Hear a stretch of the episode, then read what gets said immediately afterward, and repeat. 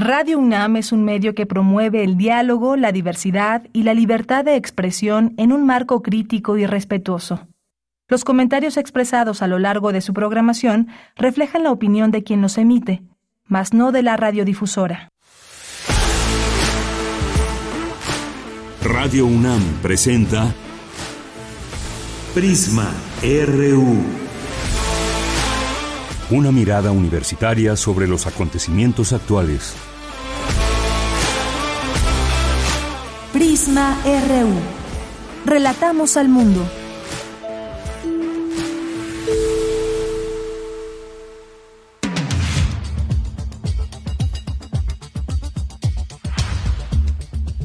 Hola, ¿qué tal? Muy buenas tardes. Tengan todas, todos, todos ustedes que nos acompañan a través de la sintonía de Radio UNAM en el 96.1 de FM y en línea en www.radio.unam.mx. Les saludamos aquí desde Adolfo Prieto 133 en la Colonia del Valle. Les saluda con mucho gusto Virginia Sánchez y en nombre de Yanira Morán titular de este espacio y de todo el equipo, todo el gran equipo que hace posible esta transmisión. Le damos la más cordial de la bienvenida y le agradecemos su preferencia. Ya es viernes 22 de diciembre, estamos a un par de días para pues iniciar estos festejos navideños, las cenas, los regalos, pero sobre todo y yo creo que más allá de los regalos, y esto es lo más importante e invaluable que es la convivencia con los seres queridos. Es momento de enriquecer el vínculo, de valorar la importancia de estos lazos que no, no solamente es importante en estas fechas, yo creo que es un momento de reafirmar la importancia de que lo hagamos todo el año, debemos mantener con amor, atención y empatía estos lazos con nuestros seres, nuestra familia, nuestras amistades, nuestros colegas, amigos, con la gente en, en general. Yo creo que esto pues ayudar con miras a que en algún momento seamos pues un entre más mejores seres humanos, pues las cosas pueden cambiar. Este viernes vamos a hablar con el doctor Antonio Lascano sobre el legado que nos deja la gran Cristina Pacheco, quien falleció el día de ayer, dejándonos conmocionados definitivamente. Y qué mejor manera de recordarla que platicando con uno de sus grandes amigos con quien conversó en algunos programas, como es el doctor Antonio Lascano. Después vamos a hablar sobre los espectadores pasivos, es decir, esa actitud de no hacer algo ante una situación o escena violenta, ¿por qué se da? ¿Por qué, por qué esta expresión? ¿Por qué esta inactividad o esta inacción ante una situación? Pero también, bueno, estamos viviendo momentos violentos, lamentablemente seguimos viendo acontecimientos violentos, no solamente en nuestro país, sino en el mundo, esto que está pasando en la franja de Gaza con el pueblo palestino, pues realmente nos trastoca. Sin embargo, hay gente que sigue pues pasiva. ¿Qué tal? Este, este tema es muy importante. ¿Por qué se da? ¿Qué tanto afecta socialmente? ¿Y cómo podríamos revertir esta actitud?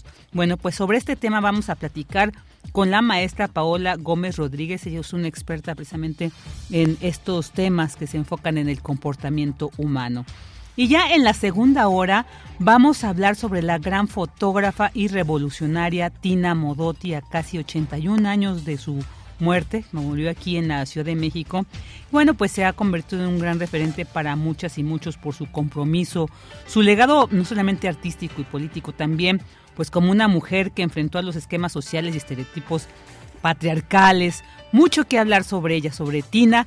Y bueno, pues sobre este, sobre ella vamos a platicar con Lorena Vargas, Vargas, egresada de la Facultad de Filosofía, de, perdón, egresada de Filosofía por la Facultad de Estudios Superiores Acatlán, subdirectora del periódico El Machete y miembro del Partido Comunista de México. Y para finalizar, pues como todos los viernes vamos a tener Melomanía RU con Dulce Wet. Así que les invitamos a que nos acompañen durante estas próximas dos horas aquí en Prisma RU y juntas y juntos relatemos al mundo.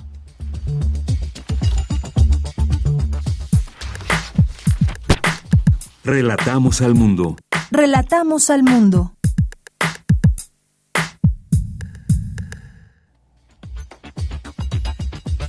Una de la tarde con nueve minutos y vamos a dar el resumen informativo en temas universitarios.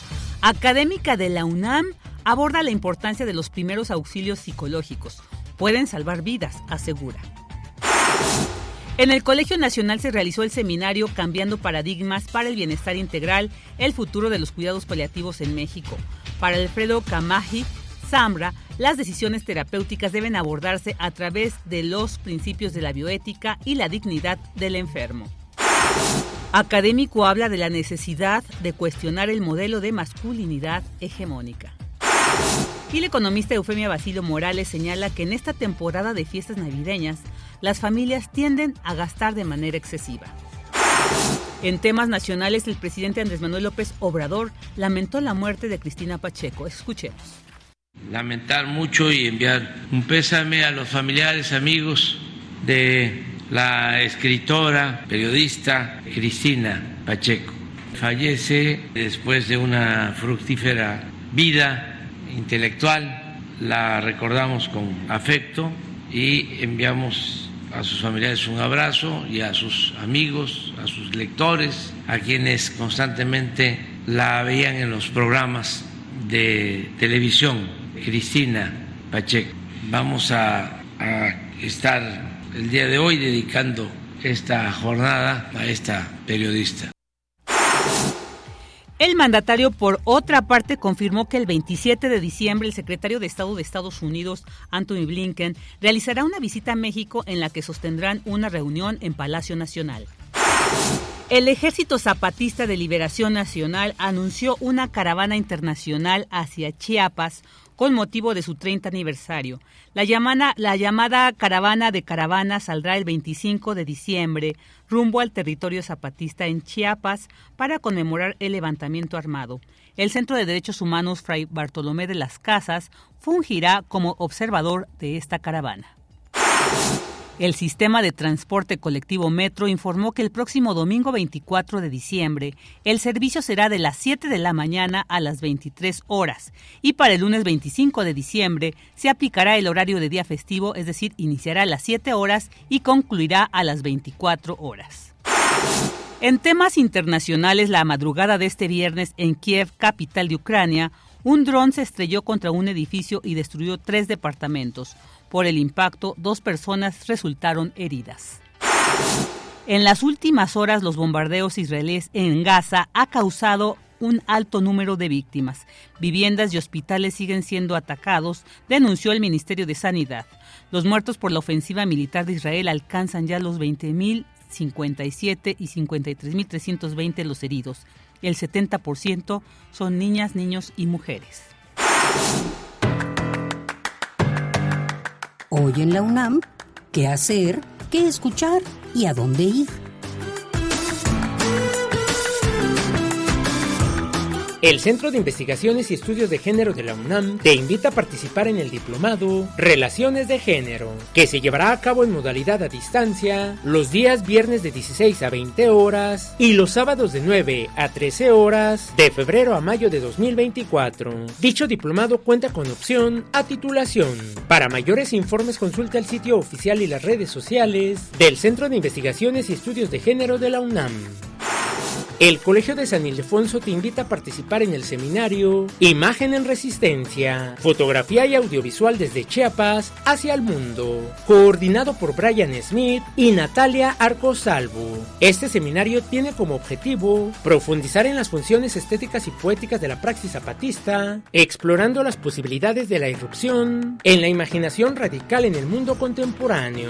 Este seminario se llevará a cabo del 16 al 20 de enero de 2024 en la sala José Clemente Orozco del Colegio de San Ildefonso. El cupo es limitado. Para mayores informes consulta sus redes sociales. Todos los viernes se transmite Foro Sonodoc, serie compilada por el Foro de Documental Sonoro en Español. Hoy viernes 22 de diciembre nos ofrece la retransmisión del programa El sueño de ganarse la vida jugando. Sintoniza hoy y todos los viernes en punto de las 17 horas la frecuencia universitaria de Radio UNAM 96.1 de FM. Para Prisma RU, Daniel Olivares Aranda.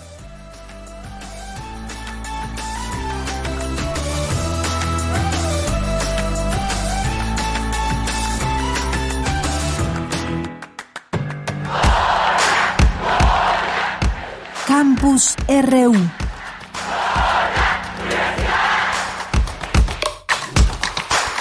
Una de la tarde con 15 minutos vamos a entrar a la información de nuestro campus universitario. Respecto a los cuidados paliativos, especialista considera que las decisiones terapéuticas deben abordarse con los principios de la bioética y la dignidad de los enfermos. La información con mi compañera Cristina Godínez. Adelante, Cris, buenas tardes. Hola, ¿qué tal, Vicky? Un saludo para ti y para el auditorio de Prisma RU. En el Colegio Nacional, Alfredo Camaji Zamra participó con la ponencia describiendo el presente como punto de partida y se refirió a las características de los cuidados paliativos. Los cuidados paliativos tienen como propósito mejorar la calidad de vida de los pacientes, niños y adultos y sus familias que enfrentan problemas asociados con enfermedades amenazantes para la vida. Voy a mencionar solamente algunas bases para el abordaje integral del paciente paliativo. Una primera es que la atención debe de ser multidisciplinaria e interdisciplinaria debe de ser individualizada, de calidad, con equidad, oportuna y continua. El enfermo y la familia son la unidad a tratar. El cuidado del proceso del morir es de gran importancia para el paciente y la calidad del proceso favorece la evolución del recuerdo de la familia. Dijo que el enfoque de atención es físico, social, psicológico y espiritual y debe abordarse a través de una serie de principios de bioética y la dignidad del enfermo, mismas que deben de ser las que rijan las decisiones terapéuticas. El también miembro de el Colegio Nacional habló de cuáles son los retos. Los cuidados paliativos son un derecho humano a partir del cual se busca evitar un sufrimiento innecesario y construir un entorno de dignidad en relación al fin de una vida. ¿Qué pacientes requieren de los cuidados paliativos? Hay una amplia gama de enfermedades que requieren los cuidados paliativos. La mayoría son adultos que necesitan y padecen enfermedades crónicas, tales como las enfermedades cardiovasculares, se estima que el 38% requiere de una atención paliativa, el 34% de los pacientes que padecen cáncer, los que padecen enfermedades respiratorias crónicas, los que padecen el SIDA, la diabetes. Por último, trató sobre las propuestas de políticas para cambiar paradigmas. Desde mi punto de vista, son seis de los más importantes. Primero, que tenemos una cobertura insuficiente, segundo que el acceso a medicamentos es muy limitado, que la formación profesional es escasa, el uso de la tecnología digital es muy limitada y la estrategia nacional se centra en la capacitación. Y hay un desconocimiento del concepto de medicina paliativa en muchos de los sectores, tanto del personal médico como del público en general. Vicky, este es mi reporte. Buenas tardes. Buenas tardes, Cris, muchas gracias. Ahora nos vamos con esta información. Académica de la UNAM destaca la importancia de los primeros auxilios psicológicos. La información con mi compañera Dulce García. Hola, Dulce, ¿qué tal? Buenas tardes, adelante. Claro que sí, Vicky. Muy buenas tardes aquí al auditorio. Eh, empezamos con una pregunta. ¿Qué son estos primeros auxilios psicológicos? Bueno, pues según explica la doctora Ana Gabriela Ortiz, académica del Departamento de Integración de Ciencias Médicas de la Facultad de Medicina de la UNAM, se trata de las medidas iniciales de intervención en crisis que se le pueden brindar a las personas. La académica señala que hay cinco pasos para otorgar estos auxilios psicológicos. Vamos a escuchar. El primero es hacer el contacto psicológico, es decir, preséntate con la persona y pregúntale si quiere platicar y si se siente en condiciones para poder establecer una conversación. Es importante tener empatía, no hay que minimizar la vivencia de la persona porque cada persona vive la crisis de manera diferente. El segundo paso es explorar la situación. Hay que hacer preguntas para entender el pasado inmediato, el presente eh, que está sucediendo y las consecuencias futuras inmediatas. Las preguntas que puedes hacer es ¿qué sucedió? ¿Cómo sucedió? ¿Y qué has pensado al respecto? Y bueno, el tercer paso sería explorar posibles soluciones, buscando que sea la persona que está en crisis la que proponga estas soluciones. El cuarto paso es proponer acciones concretas con base en el tercero. Y el quinto paso, dar seguimiento. La doctora Ana Gabriela Ortiz advierte que para brindar los primeros auxilios psicológicos es necesario sentirse con la capacidad de hacerlo por las siguientes razones. La persona no se puede quedar sola, nosotros no nos podemos ir hasta que no nos hayamos asegurado de que lo hemos puesto en contacto con su red de apoyo o con alguna institución especializada para poder apoyarlo en la situación que tiene. Si uno se siente capacitado para brindar los primeros auxilios psicológicos, adelante. Es importante entender que las respuestas que vamos a obtener pueden variar. Si la respuesta es positiva, vamos a continuar con el protocolo, pero si la respuesta es contraria y recibimos alguna reacción negativa o de agresión, es importante entender que esa reacción no es en contra de nosotros, sino es la respuesta que está teniendo la persona hasta la crisis.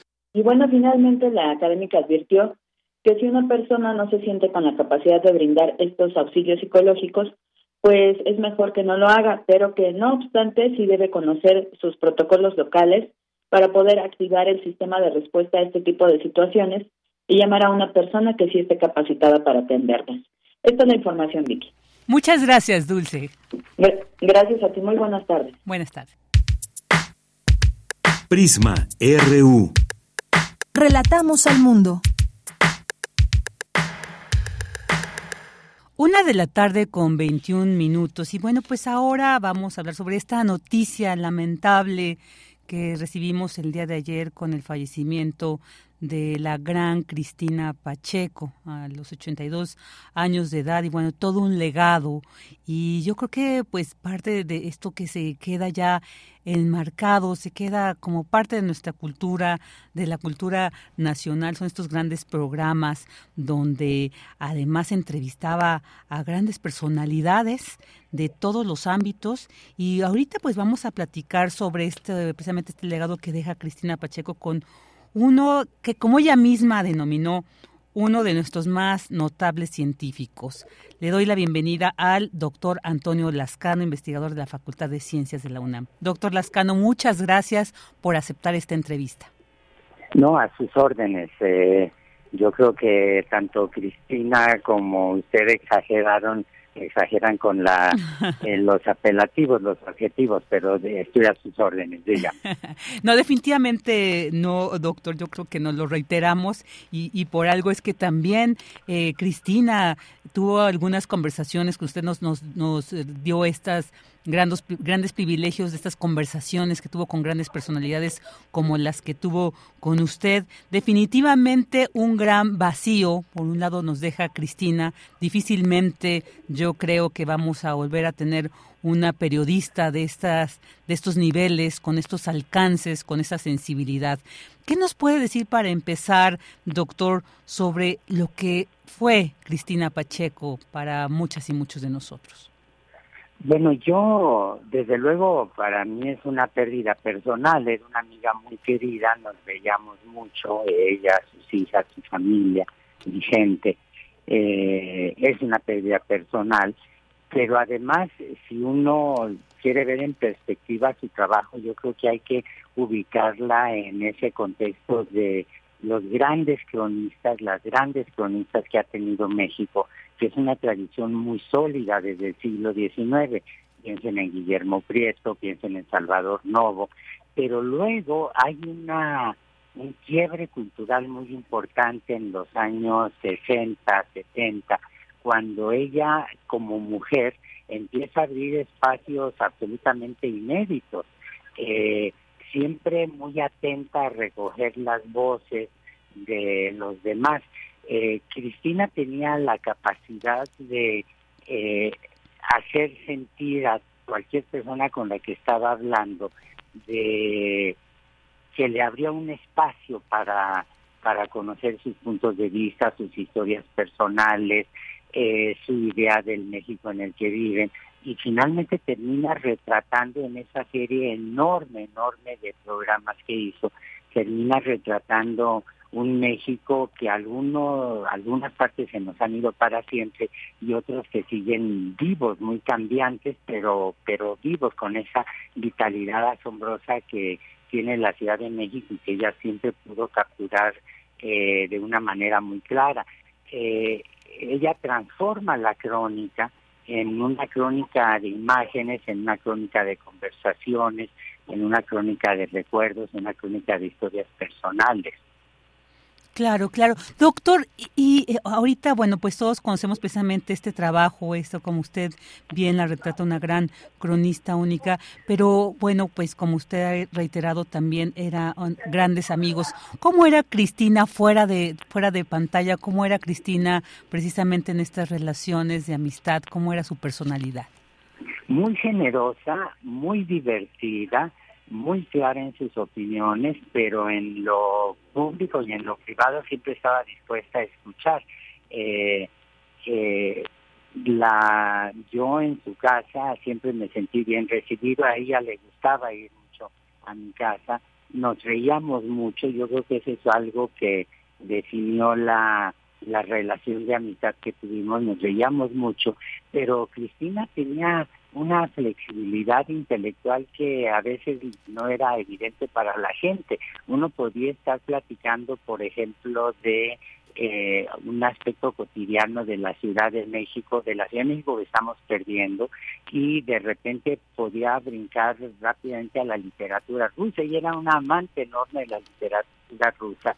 Ahí diferíamos un poco porque eh, yo prefiero a Tolstoy, ella le gustaba mucho Chekhov, platicábamos mucho y encontrábamos como punto intermedio Dostoyevsky, eh, siempre se preocupaba de eh, mostrar su hospitalidad con el afecto, con el cariño. Eh, la casa es una casa plena de libros, plena de flores, y había al mismo tiempo de una opinión muy clara de que ella tenía de distintas cosas, había también una ternura casi infantil, diría yo.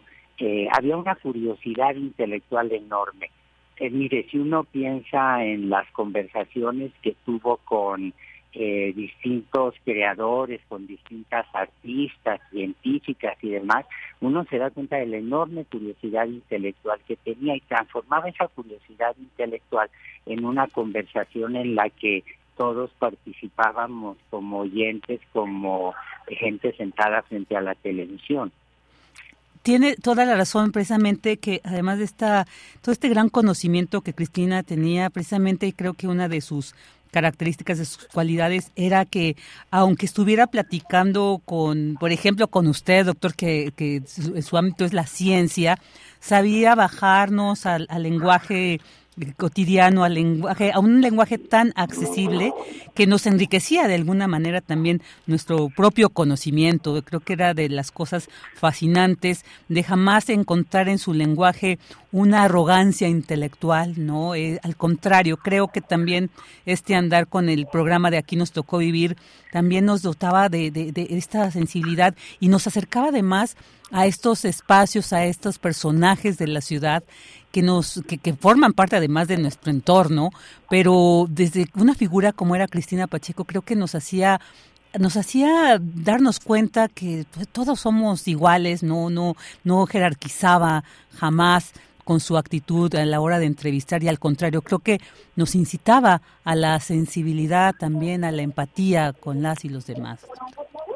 Sí, yo coincido plenamente con lo que está diciendo, pero además creo que hay un punto aquí que es importante mencionar. Ella llegó a México siendo una muchachita muy joven y yo creo que atrás de las entrevistas, atrás de el reconocimiento de la diversidad de la ciudad, atrás de esas conversaciones con personajes que uno ni siquiera imagina que, existen. Lo que había es una avidez por conocer eh, a su país, a la Ciudad de México, a la gente.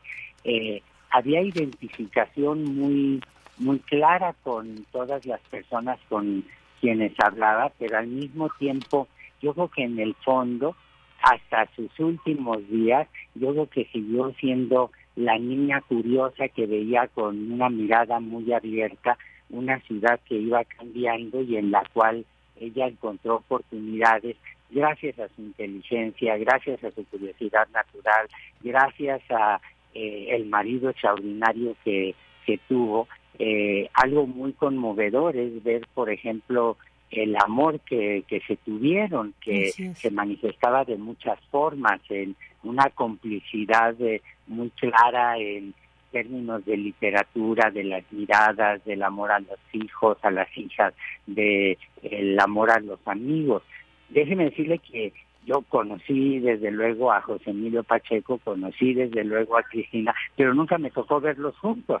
Eso, eso es una oportunidad que no tuve en mi vida. Este, pero uno llega a la casa donde vivieron Cristina y José y la presencia de él es constante en cada rincón y ahora la presencia de ambos va a ser eh, también muy tangible en ese espacio.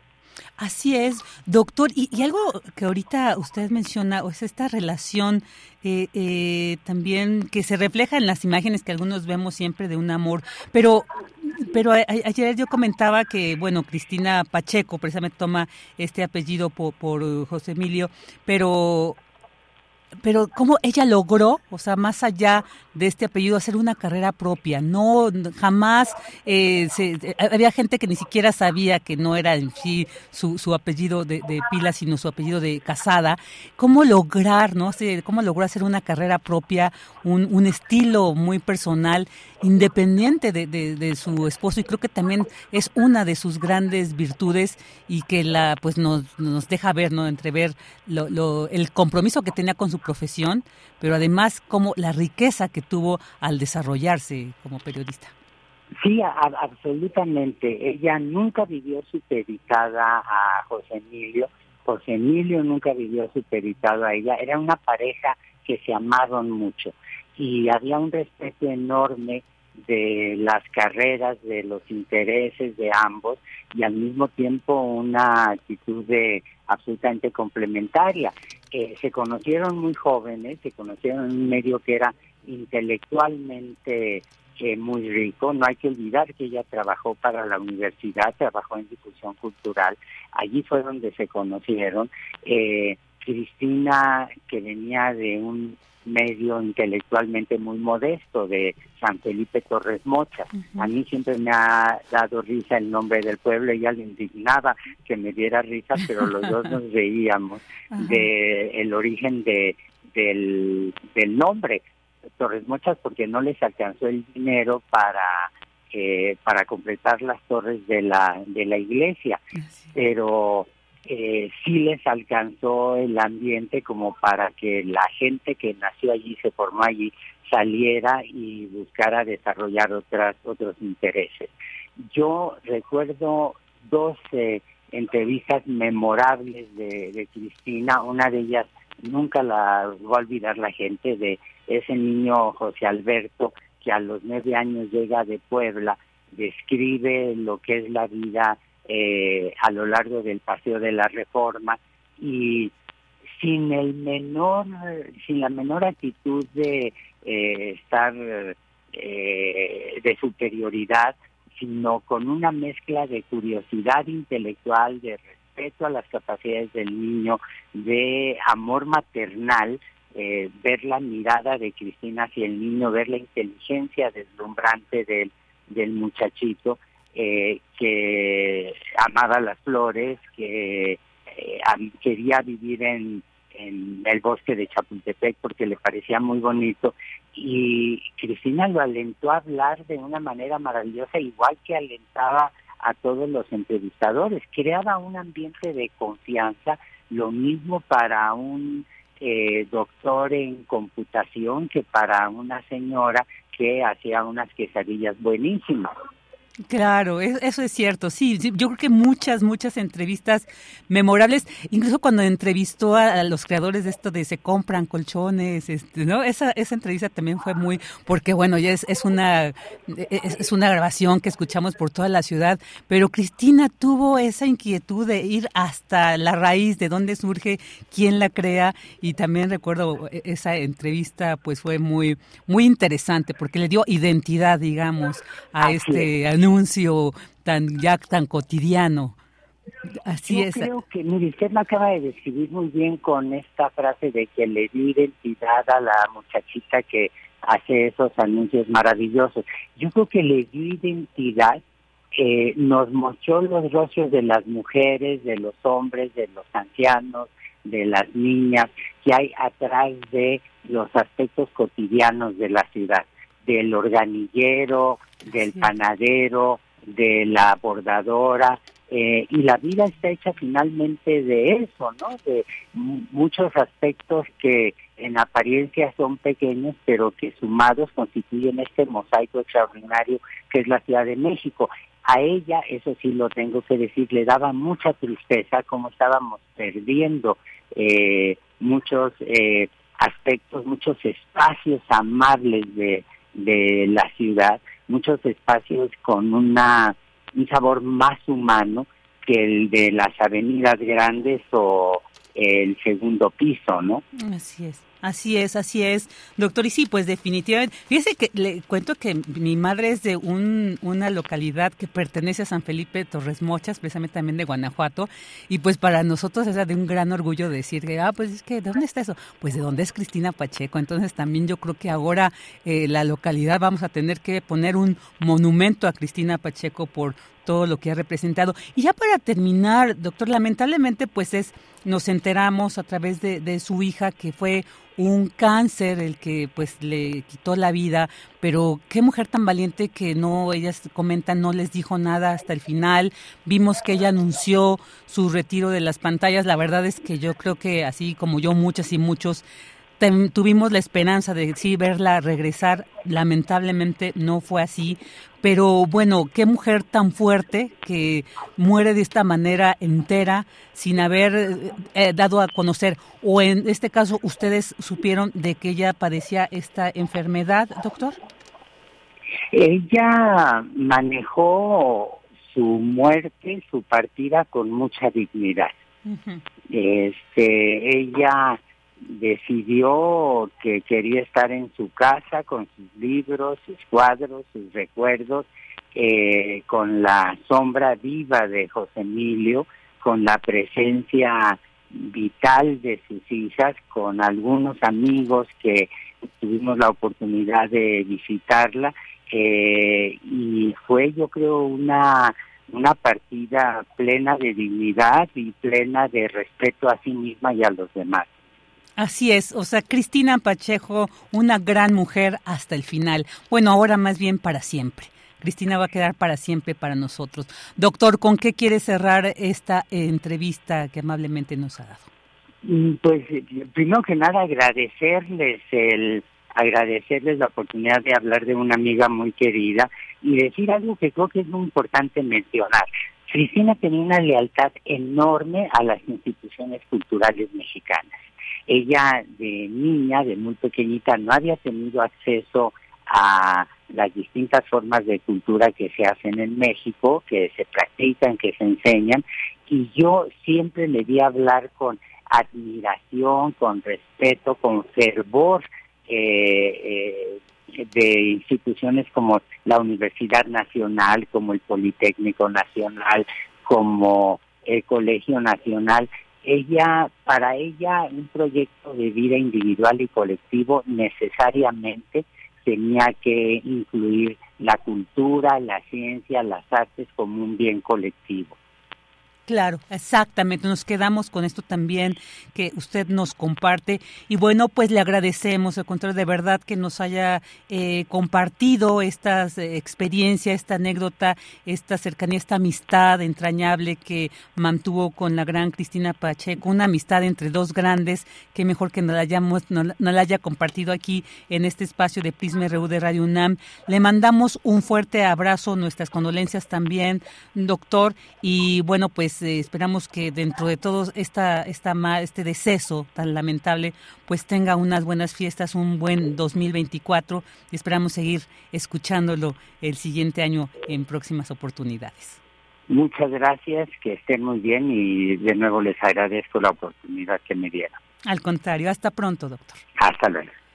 El doctor Antonio Lascano que nos habló sobre Cristina Pacheco. Continuamos. Feliz Año Nuevo. Julio Cortázar.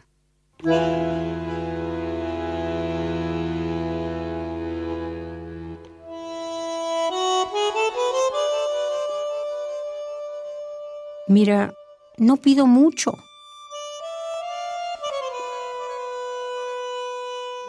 Solamente tu mano.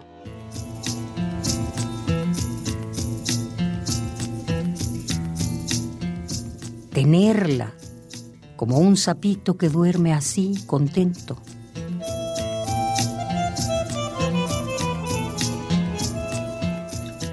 Necesito esa puerta que me dabas para entrar a tu mundo.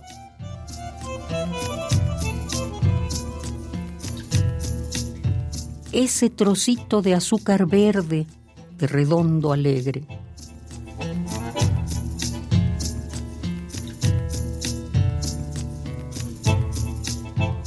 ¿No me prestas tu mano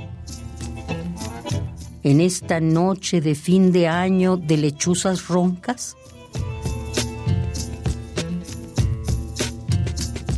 No puedes, por razones técnicas.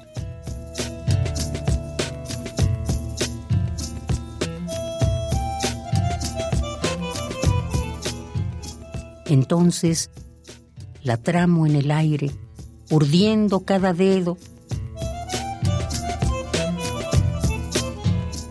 el durazno sedoso de la palma y el dorso, ese país de azules árboles.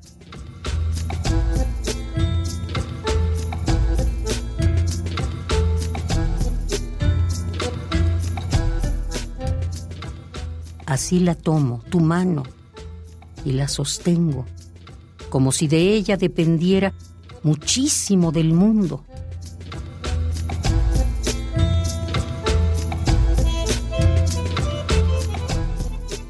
La sucesión de las cuatro estaciones, el canto de los gallos, el amor de los hombres.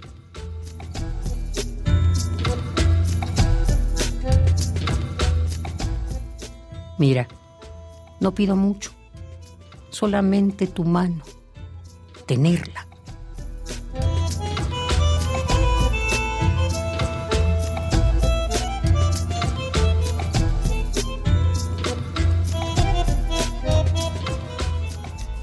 Feliz Año Nuevo. Julio Cortázar.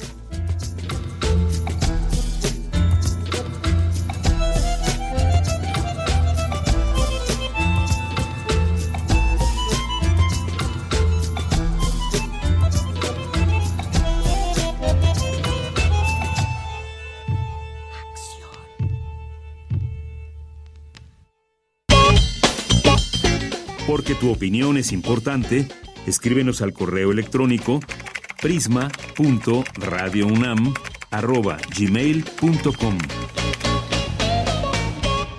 Una de la tarde con 43 minutos y después de escuchar este poema precioso de Cortázar, nuestro gran Julio Cortázar, en la voz de nuestra queridísima Margarita Castillo. Ahora vamos a entrar con esta entrevista sobre el tema de los espectadores pasivos, bystander effect, también se le denomina así.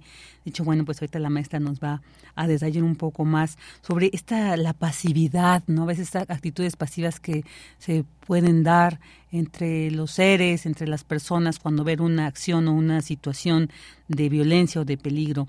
Bueno, pues sobre todo reflexionar sobre esto en estos momentos, creo que es cuando ponemos un poco de atención, nos sensibilizamos. Así que le doy la bienvenida a la maestra Paola Gómez Rodríguez, ella es maestra en Ciencias Cognitivas por el Centro de Investigación en Ciencias Cognitivas de la Universidad Autónoma del Estado de Morelos y sus investigaciones se enfocan precisamente en el comportamiento humano. Maestra Paola Gómez, muchas gracias por aceptar la entrevista. Bienvenida a Prisma RU. Hola, ¿qué tal? Buenas tardes. Pues muchas gracias por la invitación. Al contrario, es un tema muy interesante, muy importante y, se agradece siempre que, que, investigadores como usted pongan esta atención, nos traigan también precisamente resultados de estos análisis, de estos estudios, porque yo creo que es un tema muy interesante, muy importante además apelar a esta a esta situación, a la empatía, pero que, bueno, en contraparte existe esto que es los espectadores pasivos. ¿Qué nos puede decir para iniciar, eh, eh, doctora? Esta, la, pasividad, digamos, es una condición natural o se aprende socialmente? Pues bueno, hablando pues de estas conductas sociales como lo es la ayuda o el, o el altruismo, pues hay muchas investigaciones relativas a su origen y a su evolución en el ser humano. De hecho, se menciona que estas conductas han sido vitales para el desarrollo de la vida social, pues ya que a partir de la creciente presión del medio surgieron procesos cognitivos como la empatía y que estos dieron paso a complejos a otros procesos más complejos que son la moral y la prosocialidad, que pues eh, fueron lo que permitieron al ser humano sobrevivir y perpetuar, digamos que la especie. Estos comportamientos pues han tenido un objetivo de garantizar la armonía entre los individuos y así disminuir la indiferencia. Tan, tales comportamientos son tan importantes que existen zonas del cerebro donde se, lleva, se llevan a cabo todos estos procesos, además de que han hay diversos estudios que nos dicen que el solo hecho de percibir a alguien en una situación de emergencia pues se activa zonas de nuestro cerebro, de nuestro cerebro que nos predispone a la acción, por lo que pues se menciona que este comportamiento se da de forma instintiva, es decir que pues somos inherentes, ¿no? Simplemente ya viene, venimos equipados como con estos mecanismos.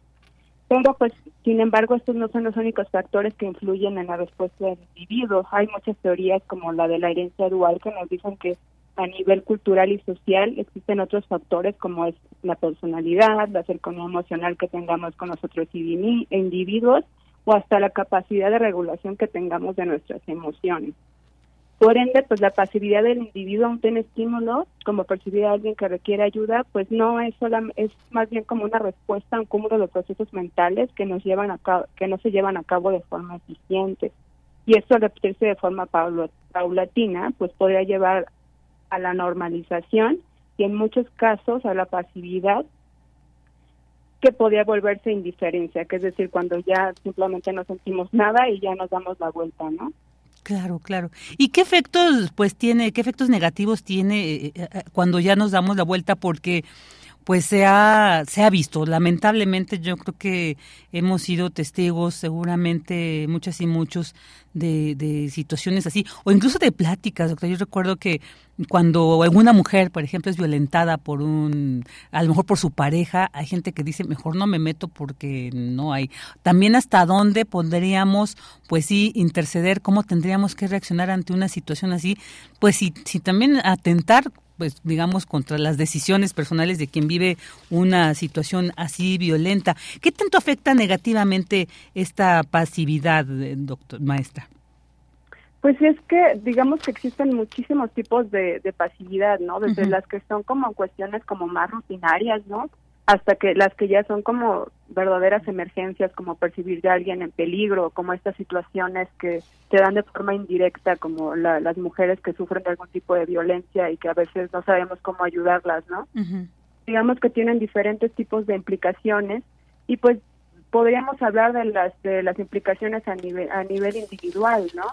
el hecho de de no poder o no saber cómo regular nuestras emociones o cómo cómo responder a estos estímulos pues podría traernos también a nosotros niveles como conductuales de ansiedad, de depresión o de hecho a recurrir hasta mecanismos de desconexión moral de forma más recurrente. Esto con el tiempo muchos autores han mencionado que se puede llegar a cristalizar, o sea que se vuelve como normal, ¿no? Y solamente damos como paso a, a digamos que a tolerar cada vez más este tipo de actitudes sin tener ningún nivel de, de inherencia en ellas, ¿no? Y entonces solamente lo vamos normalizando y a veces solamente recurrimos como a, a la justificación o a la deshumanización de las otras personas como para buscar no, no pues digamos que eh, relacionarnos a nivel emocional con ello, ¿no? Y tal vez no tener ninguna responsabilidad también a nivel social ante eso. Claro, claro. Eh, y esto, sobre todo, bueno, estamos viviendo eh, momentos que, que se han incrementado. Recordemos como esta cuestión de, de la guerra llamada guerra eh, contra el narcotráfico, que lo que um, único que ha generado es más violencia en nuestro país y que esto nos lleva también pues a, ver a hacer a, temer no ante cualquier reacción. O sea por un lado también cómo cómo eh, digamos traspasar esta esta barrera que nos hace mantenernos pasivos pero también o sea, sí previendo el, el riesgo que uno podría eh, tener cuando se involucra en un acto donde no sabemos, ahora la gente ya reacciona como esta cuestión en Guanajuato, que lamentablemente se vio, ¿no? O sea, dices, no entras a esta posada, bueno, que es el, argumento que se da, pero que sí seguramente existe como este hechos sí reales donde por una negativa, de repente hasta puedes perder la vida. O sea, ¿cómo no llevar, cómo no llegar a ese punto, ¿no? De, prevención, digamos, ¿no? Mental, para sí romper como este, con esta pasividad. O sea, ¿Cómo, ¿Cómo entender cuándo tendremos que participar? Porque pues yo creo que también esto nos lleva a un, a un espacio de impunidad.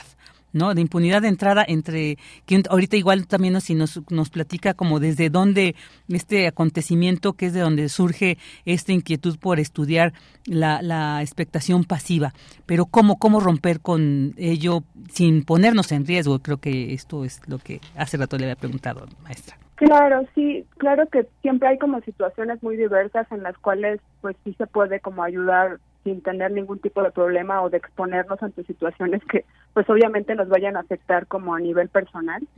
Pero vamos, también es como un hecho de reflexionar, ¿no? Si bien eh, eh, cuando nos topamos como con ciertos momentos en los que tenemos que decidir si actuar o no actuar, es también obvio ver como qué tanto podemos hacer, ¿no? O sea, si realmente es algo que nos va a poner como en, riesgo, pues tal vez podemos buscar ayuda de otras formas, ¿no? O accionamos de otras formas, ya sea llamando a la policía, este, alertando a alguien más para que pueda llegar tal vez a apoyar, ¿no?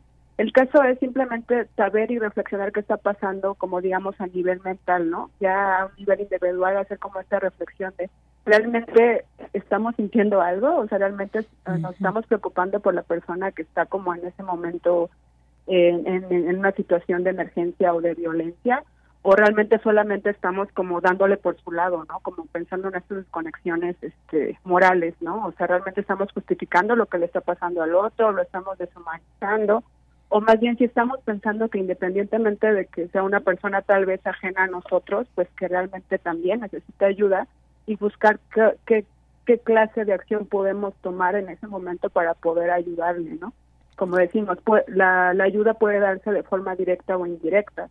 La directa es obviamente cuando nosotros somos los que respondemos ante la situación, pero también está la, la, la ayuda indirecta, que es, obviamente ya implica el poder este, solicitar ayuda a otras personas que puedan ser más competentes ante la situación.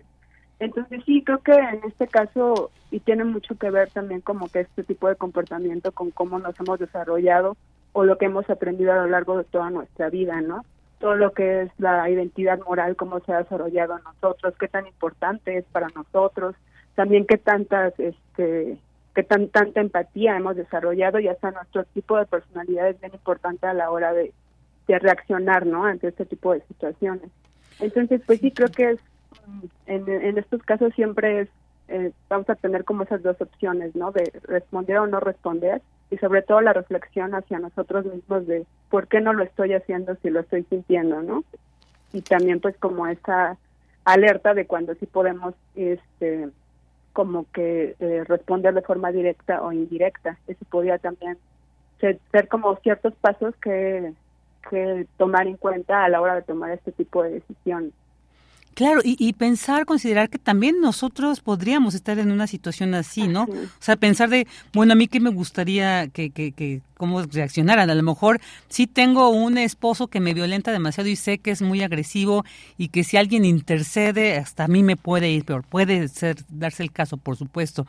Pero entonces yo pensar, bueno, ¿yo qué haría? Bueno, entonces en este caso a lo mejor una denuncia anónima, eh, no sé, o sea, como bien dice, es muy importante, interesante esto de buscar otros mecanismos. A lo mejor no una reacción directa, pero sí indirecta, pero no quedarnos pasivos. Y, y, bueno, eh, eh, maestra, también esta situación, pues hablamos de, hechos que nos acontecen a lo mejor en lo inmediato, en la cercanía, pero por ejemplo, también podríamos hablar de esta pasividad en acontecimientos que no nos quedan muy cercanos geográficamente, pero que nos trastocan, como lo que se está viviendo en Palestina.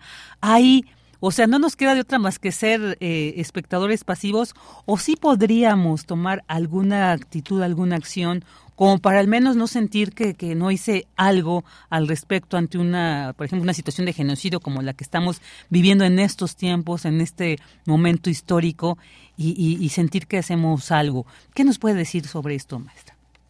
Pues en estos casos, sobre todo cuando hablamos de estas situaciones como de, emergencia o también de ayuda o de, cualquier tipo de, de, conducta, prosocial, digamos que muchas de estas conductas no solamente recaen en, la ayuda como, eh, como tal, ¿no? sino también hablamos de solidaridad, de, de, compartir, de, de, muchos otros tipos de, de, de, cuestiones y de conductas que entran dentro de las conductas prosociales, como también son la cooperación, el altruismo el voluntariado, ¿no? Existen muchas formas de ayudar, aunque no, estén, no estemos como cerca, ¿no? Pero también es preciso como mencionar que muchas veces cuando no nos sentimos tan cercanos a las personas que están sufriendo como este tipo de eventos, solemos como que minimizarlo, ¿no? Y caer como en las desconexiones. En este caso, pues sí es volver como a la autorreflexión y saber que, que tanto aquí como allá, pues somos seres humanos y que al fin y al cabo, como usted mencionó hace, hace, hace poco, pues podríamos estar pasando por lo mismo y nos gustaría que alguien tal vez simplemente volteara y nos dijera estamos contigo, ¿no? Aunque sean palabras, aunque sean cualquier tipo de como de pues de de, sentir que hay algo más ahí, ¿no? En este caso con la situación que se está que se está viviendo en Palestina, pues hay muchas campañas que ya existen a nivel hasta redes sociales que se han hecho que de hecho hay muchísimos este estudios ahorita que hablan sobre este tipo de ayuda que se que ha estado creciendo a lo largo de, los últimos años que habla sobre la ayuda a nivel redes sociales no tal vez sean cosas que sean como muy pues un poco no tan tan objetivas pero al fin y al cabo muchas veces pueden ayudar porque de ahí se pueden plantear mucho tipo de campañas tal vez como para mandar como ciertos tipos de alimento o de algunas ayudas económicas o hasta el hecho de la simple reflexión del por qué se están dando este tipo de situaciones en, en el país, ¿no? Claro, muy importante, sí, sí, sí. Ajá, entonces pues sí hay muchas formas, pero sobre todo es como el, el digamos como que el, pues el tener en cuenta y sobre todo informarnos sobre lo que está pasando, ¿no? Porque muchas veces hasta los medios de comunicación como que si no son las noticias no nos enteramos en ninguna otra parte y muchas muchas yo creo que mucha población no no sabe el nivel o el, o al nivel que tiene el conflicto que que no que no se toma tanto en cuenta, ¿no? Entonces también creo que pues así como los medios de comunicación también tienen como esa responsabilidad de poder como informar a la gente pues más qué está pasando, ¿no? Para que también haya como más activación a nivel pues global, mundial, ¿no? Entonces, pues sí hay como puede haber varias vertientes por las cuales se pueden atacar o se puede apoyar a este tipo de situaciones o conflictos. Así es, muy, muy importante esto y por eso reitero la importancia de investigaciones y abordar estos temas como el que usted ha, hecho. Bueno, pues ya para finalizar, maestro, nos quedan eh, menos de dos minutos. Eh, ¿Algo con lo que quiera cerrar respecto a este tema? Pues realmente solamente como volver como a la autorreflexión o a la reflexión de en qué momento estamos, ¿no? Pareciera como que eh, los medios de comunicación o las redes sociales pareciera como que cada vez está como más este presente el hecho de, de, tomar en cuenta como que todos nuestros procesos mentales, ¿no? Pero tal vez creo que es buen tiempo para poder ver en dónde estamos como cada uno, ¿no? O sea, qué tan sensibilizados estamos ante la situación del otro, qué tanto realmente apoyamos a los otros y qué tanto nosotros estamos bien como a nivel emocional para poder apoyar a los demás, ¿no? Entonces tal vez sea un buen momento para reflexionar y, y sobre todo tomar en cuenta que pues todas nuestras todas nuestras conductas pues siempre repercuten en los demás y que pues también hay que tener cuidado con ellas y si nosotros nos estudiamos y intentamos como mejorar esos aspectos es seguro que vamos a poder eh, responder ante cualquier tipo de situación. Claro, pues muchas gracias, muchas gracias por esta importante reflexión final y bueno, pues sobre todo por todo lo que nos ha compartido sobre este tema. Pues muchas gracias, maestra Paola Gómez Rodríguez, le agradecemos muchísimo el que haya estado aquí con nosotros en Prisma RU, le enviamos un fuerte abrazo, los mejores deseos y bueno, esperamos escucharla posteriormente nuevamente con esta valiosa investigación e información. Muchísimas gracias, les agradezco mucho y pues bonitas fiestas. Muchas gracias. Hasta pronto, maestra. Hasta luego. la maestra Paola Gómez Rodríguez, ella es especialista en ciencias cognitivas y se enfoca en el comportamiento humano. Hablamos sobre los espectadores pasivos. Ya llegamos al final de la primera hora, vámonos a un corte. Queremos escuchar tu voz. Síguenos en nuestras redes sociales. En Facebook como Prisma RU y en Twitter como arroba PrismaRU.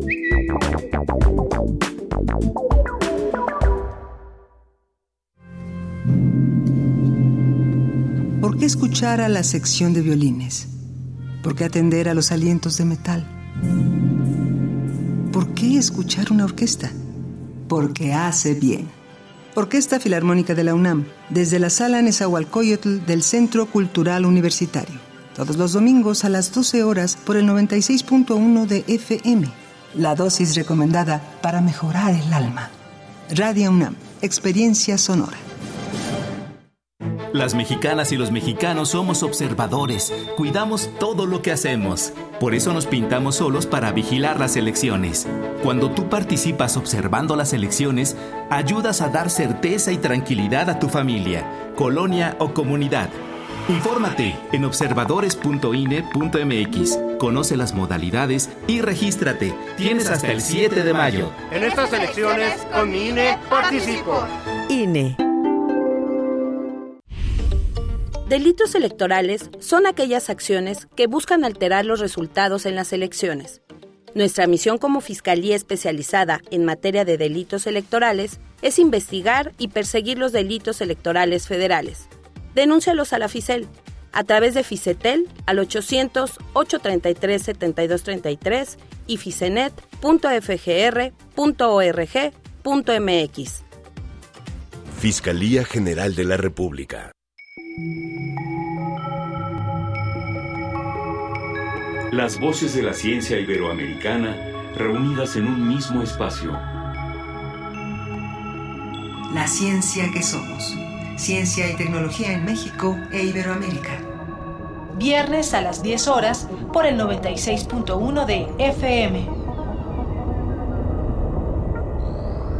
Radio UNAM. Experiencia sonora. Habla Clara Brugada. En esta ciudad nació la esperanza y comenzó la transformación. Creamos la pensión para personas mayores y las becas para todos los niños y niñas. Cuidamos a las familias con transporte público limpio y sustentable. Construimos parques, pilares y universidades. Soy Clara Brugada y soy parte de este proyecto. Vamos muy bien. Que siga la transformación. Clara Brugada, precandidata única a jefa de gobierno. Morena. Mensaje dirigido a militantes, simpatizantes y Comisión Nacional de Elecciones de Habla Alejandro Moreno, presidente nacional del PRI. Cuando los gobiernos del PRI creamos los libros de texto gratuito, no pensamos en el partido, pensamos en tus hijos. Cuando creamos los programas sociales, no pensamos en el partido, pensamos en tu familia. Cuando apoyamos con créditos a campesinos y a pequeños empresarios, pensamos en que tu familia crezca y le vaya bien. No somos perfectos, pero los priistas damos resultados y sabemos gobernar. Propaganda dirigida a militantes y simpatizantes del PRI. ¿Quieres revivir algunas de las emisiones de nuestra estación? Consulta el podcast de Radio UNAM en www.radio.unam.mx. Entre todos, redescubrimos todo. Radio UNAM, experiencia sonora.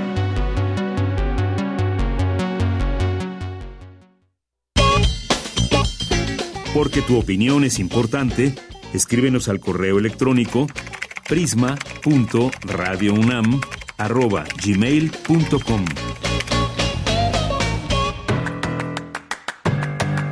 Mañana en la UNAM, ¿qué hacer? ¿Qué escuchar?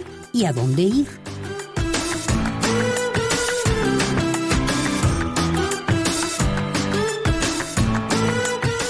El Centro Regional de Investigaciones Multidisciplinarias de la UNAM organiza el tercer seminario Criminología Verde en México.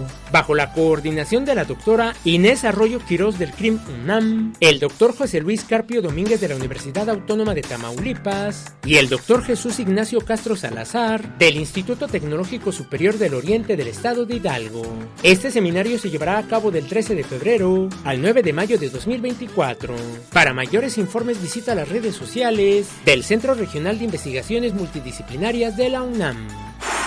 Te recomendamos el estreno del documental sonoro ¿De qué tenemos que pedir perdón? A 30 años de levantamiento del EZLN. Relato de este movimiento social a través de un amplio recorrido por sus testimonios, la política inherente y las diversas manifestaciones culturales que se gestaron alrededor de él. Este documental sonoro se transmitirá el 1 de enero de 2024 a la 1 de la mañana por las frecuencias universitarias de Radio UNAM, 860 de AM y 96.1 de FM. Además, tendrá una repetición el mismo primero de enero a las 16 horas por el 96.1 de frecuencia modulada y a las 15 horas por el 860 de amplitud modulada.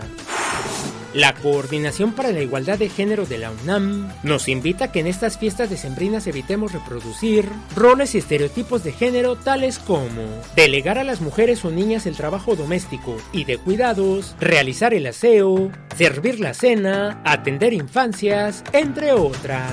Además, evitemos realizar preguntas incómodas sobre las decisiones reproductivas, la situación sentimental o la preferencia sexual de las personas. Hagamos de nuestras reuniones espacios seguros y agradables para todas, todos y todes. Si deseas conocer más formas de relacionarte desde la igualdad y el respeto, te recomendamos consultar la oferta de cursos de la Coordinación para la Igualdad de Género de la UNAM, que se encuentran disponibles en su sitio oficial.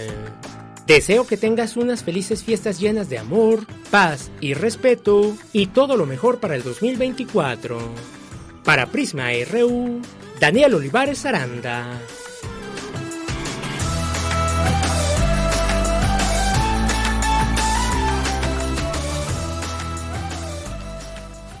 Dos de la tarde con seis minutos. Muchas gracias, Daniel Olivares, por eh, pues todas estas recomendaciones que durante eh, siempre, durante este año, nos has dado sobre las actividades que se llevan a cabo en la UNAM, algunos recintos fuera incluso de, de Ciudad Universitaria. Así que muchísimas gracias y ahí eh, cerramos al menos este año con estas recomendaciones que nos haces. Y bueno, pues ahora vamos a dar saludos a quienes se comunican con nosotros a través de las redes sociales, arroba Prisma RU.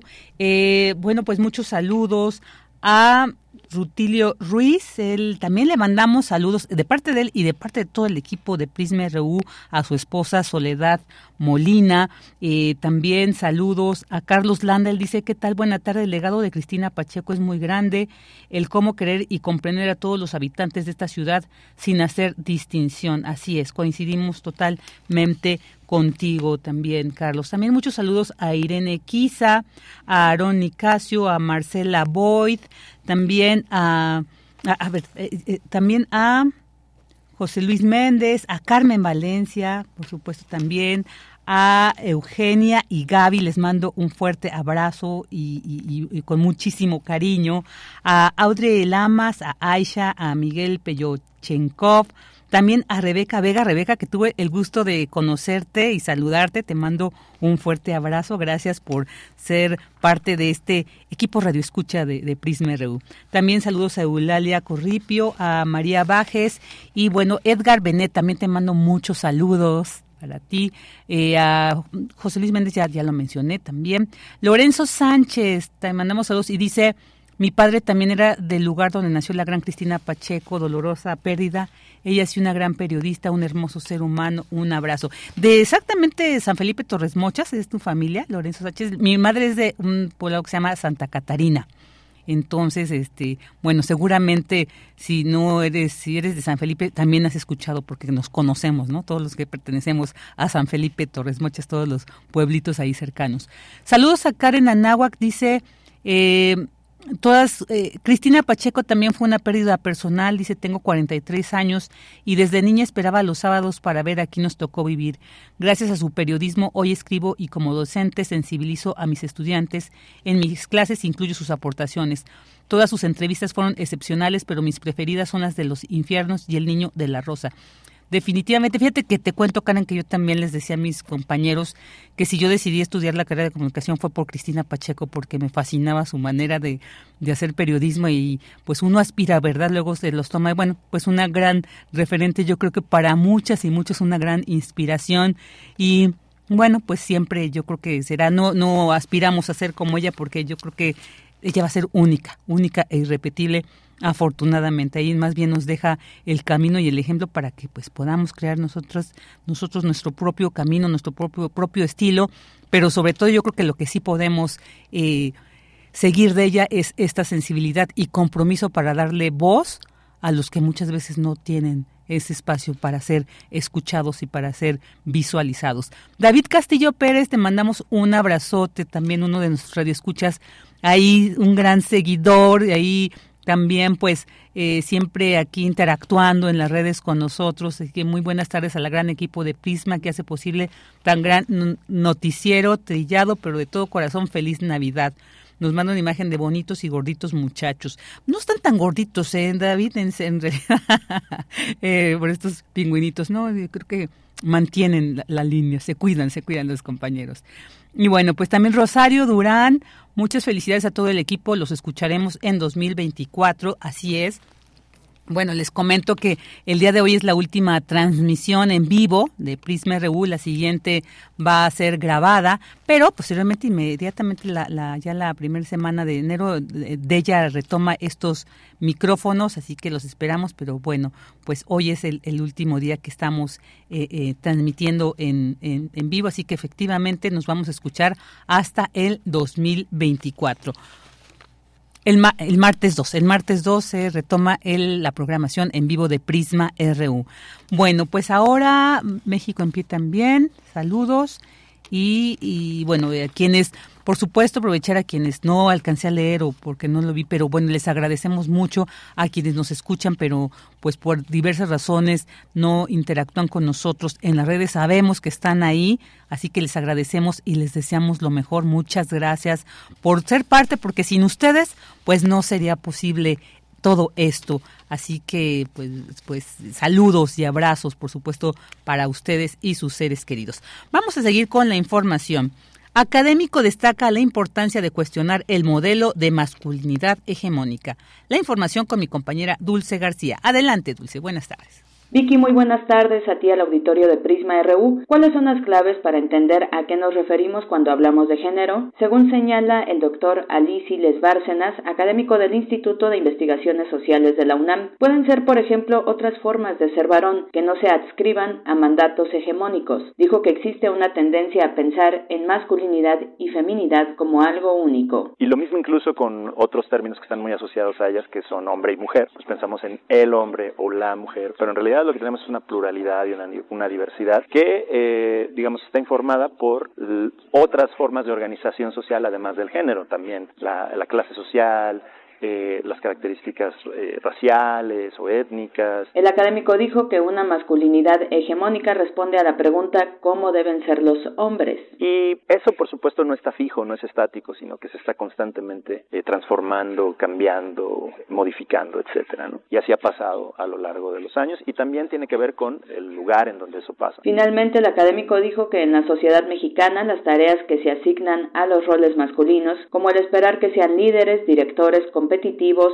son homogenizantes, lo cual descarta una serie de otras habilidades y atributos que se conciben como femeninas. El académico añadió que en los últimos años este modelo hegemónico de lo masculino se ha puesto en cuestionamiento por las desigualdades que dicho modelo ha generado en las mujeres. Esta es la información. Muy buenas tardes. Buenas tardes, Dulce. Muchas gracias. Ahora nos vamos con esta información. Académica señala que en fiestas decembrinas las personas gastan de manera excesiva la información con mi compañera Cristina Godínez. Adelante, Cris. Vicky, buenas tardes. Un saludo para ti y para el auditorio de Prisma RU. La temporada navideña genera una importante derrama económica. Esto porque las ventas aumentan tanto en tiendas departamentales como en mercados o sectores que se dedican a la elaboración de banquetes o espectáculos.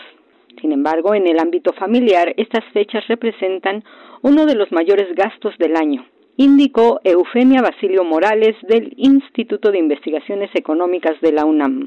La economista dijo que por lo regular se incurre en gastos excesivos o compras compulsivas, que en algunos casos incluso llegan a gastar más de la mitad de su aguinaldo. Basilio Morales señaló que tan solo para la compra de juguetes navideños y de Reyes Magos se invierte más del 20%, además del gasto para las cenas, adornos, ropa o intercambios. La académica menciona que en 2022 para la Ciudad de México las ventas durante la temporada representaron una derrama de 37.334 millones de pesos, lo que contribuye a incentivar el consumo y la inversión, y se prevé que este año ocurra lo mismo. Pero a nivel familiar, Basilio Morales recomienda a las familias administrar bien sus gastos, hacerlo de manera correcta y destinar un presupuesto fijo para la cena y los regalos, esto para tener un horizonte claro hacia una cultura del ahorro. Para la universitaria, por ejemplo, los mejores regalos serían pagar una deuda o elaborar un fondo de emergencia y tener un ahorro a nivel familiar que, por pequeño que sea, ayuda y con ello se fomenta la cultura del ahorro a nivel familiar. Vicky, esta es mi información. Buenas tardes. Buenas tardes, Cris. Muchas gracias. Y bueno, antes de irnos a la información internacional, también quiero mandar muchos saludos y abrazos a Jorge Fra, a Mario Navarrete, a César Soto Bretzfelder. Y por supuesto, a que él mismo dice que es el escucha más fastidioso. No, no, te queremos muchísimo, Sarco Tecuani. Claro que te mandamos abrazos, saludos, ya lo sabes. Nada más te estaba haciendo enojar, no es cierto. Te mandamos muchos, muchos, muchos saludos y lo mejor para ti. Bueno, ahora nos vamos con la información internacional con Radio Francia Internacional. Relatamos al mundo. Relatamos al mundo.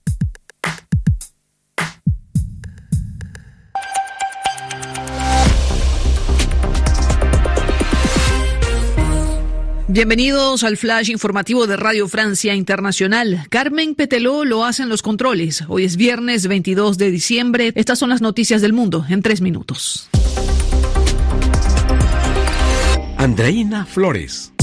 La franja de Gaza está en riesgo de hambruna, así lo advierte la FAO, la Agencia de Naciones Unidas para la Alimentación. Casi dos millones de personas han abandonado sus hogares y les cuesta encontrar agua y comida. Se espera que finalmente el Consejo de Seguridad de la ONU vote hoy para aumentar la ayuda humanitaria. La tradicional celebración de la Navidad en la ciudad de Belén ha sido suspendida. Recordemos que Belén, el lugar de nacimiento de Jesús, según la religión cristiana, se encuentra en Cisjordania, territorio palestino, que enfrenta igualmente una ola de violencia. Escuchemos al alcalde de Belén, Hannah Hanania. ¿Cómo podemos celebrar la Navidad en Belén en medio de toda esta situación? Nuestros niños no pueden celebrar mientras los niños de Gaza son asesinados, así que estamos de duelo. Se reanuda la circulación en el túnel del Canal de la Mancha que conecta a Francia con Reino Unido, luego de levantarse una huelga inesperada de trabajadores. Unos 30 trenes del sistema Eurostar fueron cancelados, creando un verdadero caos para los viajeros en plena Navidad. Así lo cuenta una doctora estadounidense en la estación de San Pancras, el terminal londinense del Eurotúnel. Ayer un montón de gente estábamos aquí a punto de embarcar y de repente anunciaron una huelga no planeada. Nos estuvieron esperando un par de horas y finalmente finalmente suspendieron todos los trenes. Tuve que pagar un hotel en Londres y no pude cancelar el hotel en París, así que he perdido unos 600 euros con esta huelga. Nadie quiso asumir la responsabilidad. Eurostar culpó a los franceses y estos a los trabajadores en huelga. En Argentina se espera hoy una gran protesta sindical contra el nuevo gobierno de Javier Milei, organizada por la Asociación de, Trabajadores del Estado, uno de los sindicatos más representativos de la Administración Pública Nacional, preocupados por los bonos navideños y una eventual reducción de la plantilla de trabajadores públicos.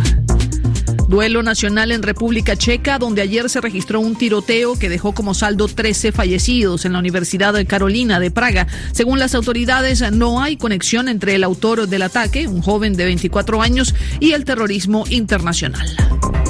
Y la Corte Interamericana de Derechos Humanos declaró al Estado peruano en desacato tras la liberación del expresidente Alberto Fujimori el pasado 6 de diciembre, una decisión que la Corte había ordenado no implementar ya que no cumplía con los estándares del derecho internacional. Así ponemos punto final a este flash informativo de Radio Francia Internacional.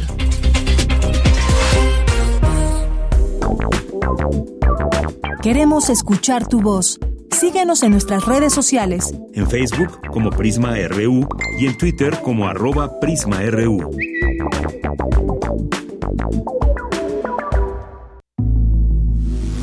Corriente Alterna. Unidad de Investigaciones Periodísticas.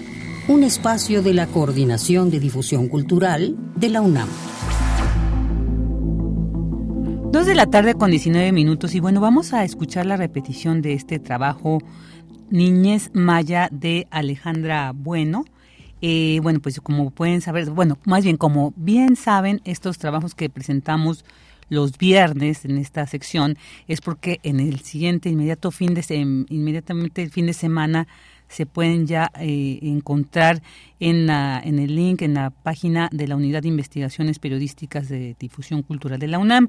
Así que después de escuchar este, si les interesa, así este y todos los que han escuchado a lo largo de este año, lo pueden encontrar en este lugar. Escuchemos entonces Niñez Maya más allá de que sea un derecho reconocido, es un derecho que tenemos como pueblos, el derecho de decidir por nuestro territorio, el derecho de decidir cómo queremos vivir y muchos de quienes habitamos este territorio no queremos vivir con estos megaproyectos en nuestro territorio que tanto daño nos hace. Es la voz de Ángel Zulú, integrante del Congreso Nacional Indígena, una organización de comunidades originarias en resistencia. No solamente es el derecho a la consulta y al consentimiento, sino eh, tiene que ver con cómo nos afecta de manera directa a nuestra vida el, el tren y lo que también hemos dicho, no solamente el tren y su construcción, sino todos los megaproyectos asociados al tren. Corriente alterna. Han sido 50 años de empujar toda la economía hacia el turismo, de presentarnos a los mayas eh, de, decirnos a los mayas que el turismo es el camino hacia el bienestar, hacia el progreso, hacia el desarrollo, ha representado todo lo contrario. Nosotros siempre decimos que ha representado la muerte, no solamente de nuestros ecosistemas, que eso ya es muy gravísimo, sino también la pérdida de la identidad cultural, la folclorización de nuestra cultura, la mercantilización de lo maya. El gran temor de los activistas mayas de la península de Yucatán es que la presión de la vida occidental termine con las formas de vida indígena. Nuestra vida, eh, yo creo que no es cualquier cosa, no es un árbol, no es un cenote, no, no es una zona arqueológica. Él es Pedro Uc, poeta maya y activista de la Asamblea de Defensores del Territorio Maumuch-Gilba. Lo que está en el fondo es nuestra vida. Obviamente nuestra vida está situada, tiene un espacio y, está situada en un territorio. Y si nos quitan ese territorio, pues nos quitan la vida. Y eso es lo que está en el fondo. Y, y, nuestra vida pasa por todo lo que implica el, las tres cosas que nosotros siempre reclamamos como, como vida, ¿no? Que tiene que ver con comer bien, tiene que ver con descansar bien y tiene que ver con conversar bien. Si estas, una de estas cosas no están, pues nuestra vida está amenazada. Pienso en los niños y las niñas mayas. El principal derecho que se violenta es a vivir su territorio maya, ¿no? El territorio eh, por el que lucharon sus abuelas, sus abuelos, el territorio que se ha conservado gracias a la forma de vida del pueblo maya. En las comunidades está la marina, está el ejército, está, este, bueno, no se diga las empresas que están trabajando. Sara López es integrante del Consejo Regional Popular de Espujil y habla de otras preocupaciones para las comunidades y sus infancias. Pero también hay gente de fuera que llegan a trabajar. Entonces, em, en las comunidades se está viviendo esa tensión de delincuencia, de drogadicción, de alcoholismo por parte del ejército y de la misma Guardia Nacional. Entonces, las comunidades han perdido eh, su vida cotidiana, donde los jóvenes, las jóvenes, los niños iban a jugar, iban a hacer deporte, eh, iban a la, pues a pasear al parque. Ahorita ya no se hace. Las proyecciones del Fondo Nacional de Fomento al Turismo, encargado de la obra, nos dicen que el tren Maya en 2053 tendrá capacidad para movilizar hasta 3.300.000 pasajeros mensualmente. Sara López, Pedro Uc y Ángel Zulú coinciden en que para las infancias mayas el futuro es incierto. Sí va a haber cambio en las comunidades. Mira, primero que nada, la vestimenta se va a terminar es una lucha, es un reto. Y, y si es el miedo, es el temor que las comunidades vayan perdiendo su identidad. ¿Por qué? Porque ya traen a sus trabajadores, al que habla inglés, al que habla español, al que habla mm, diferentes idiomas, ¿no? No va a entrar uno que hable maya, uno que hable chol, que hable sopsil, que hable celtal, no. Ellos traen a su propia gente ya preparada. No, no nos dicen obviamente con qué mundo, pero dicen que vamos a estar conectados con el mundo pero lo que hemos visto es que nos están conectando con, un mundo eh, inmundo, un mundo de inmundicia, un mundo sucio, un mundo eh, grosero, un mundo eh, violento, un, mundo que, que, amenaza la vida. Corriente alterna. Muy bien, pues ya escuchamos este trabajo Niñez Maya de Alejandra Bueno, que lo pueden escuchar, como les comenté, en la página de Unidad de Investigaciones Periodísticas de la Coordinación de Cultura de la UNAM. Eh, dos de la tarde con 25 minutos y ahora nos vamos con esta entrevista. Ahorita, bueno, escuchemos la Cultura RU.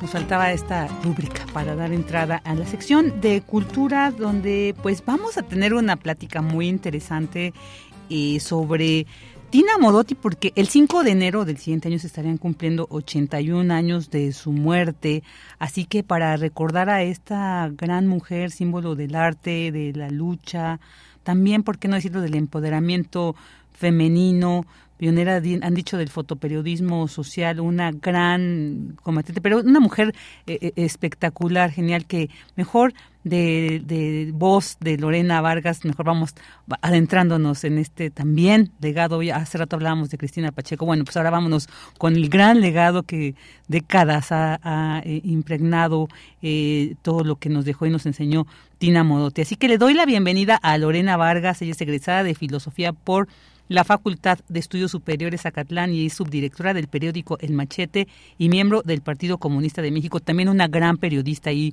pues si quieren seguirla en, las redes, al, final que nos diga dónde, porque también es una gran periodista que tiene mucho que compartirnos. Así que le doy la bienvenida a Lorena. Hola, ¿qué tal? Muy buenas tardes. Gracias nuevamente por estar aquí con nosotros en Prisma RU. Hola Vicky, ¿qué tal? Buenas tardes. Igual pues muchísimas gracias por la invitación y bueno, ¿qué más para hablar de Tina Modotti? Una gran mujer, definitivamente. Para mí ha sido también un gran referente de muchas cosas de muchas cosas, pero pues vamos a vamos a, dar como todo un todo un seguimiento de de pues ahí se ha registrado en muchos de los libros que se han escrito sobre su vida el cómo es que empieza esta mirada hacia lo social, esta mirada de justicia que después pues va reflejando en todo su arte, en todo su andar, pero cuéntanos un poquito como de la infancia, por ejemplo, de Tina, cuál fue para identificar muchos elementos. Claro, bueno, esto que mencionas acerca de cómo da inicio esta mirada social sobre justicia, entre otras cuestiones que, bueno, va a dedicar gran parte de su vida, eh, yo diría precisamente que lo inicia en su infancia.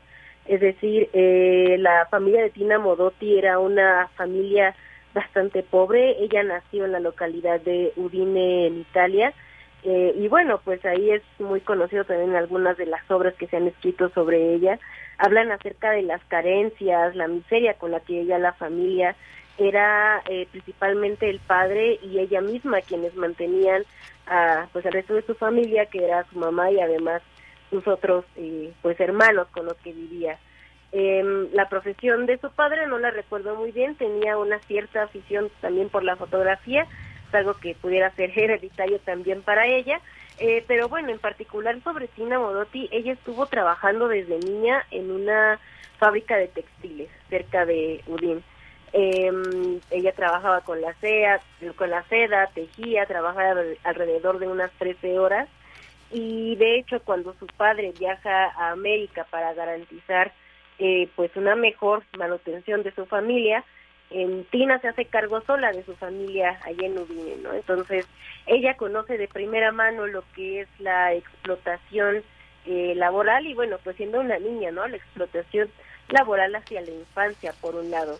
También, bueno, el hecho de ser niña, ser una mujer eh, pues muy, muy joven, en ese entonces pues también implicaba ciertas cuestiones, ¿no? En las que eh, pues bueno, estaba obligada no solamente a mantener a su familia por las condiciones en las que vivía, sino también a seguir conservando, digamos, este rol de, de las mujeres que ha sido asignado históricamente, ¿no? Por ya bastantes años. Entonces, bueno, digamos que sus primeros años de infancia eh, los vive en Udín entre eh, pues el trabajo, la explotación, la miseria, la discriminación por ser mujer hasta que, bueno, finalmente decide eh, irse a la edad de 16 años, eh, acompañar a su padre allá en Estados Unidos, en San Francisco específicamente, donde, bueno, también ella continúa trabajando en algunas eh, fábricas de textiles. Y además recuerdo que ella en algunos libros se señala que ella contaba cómo en una marcha de un primero de mayo iba en los hombros de su papá, ¿no?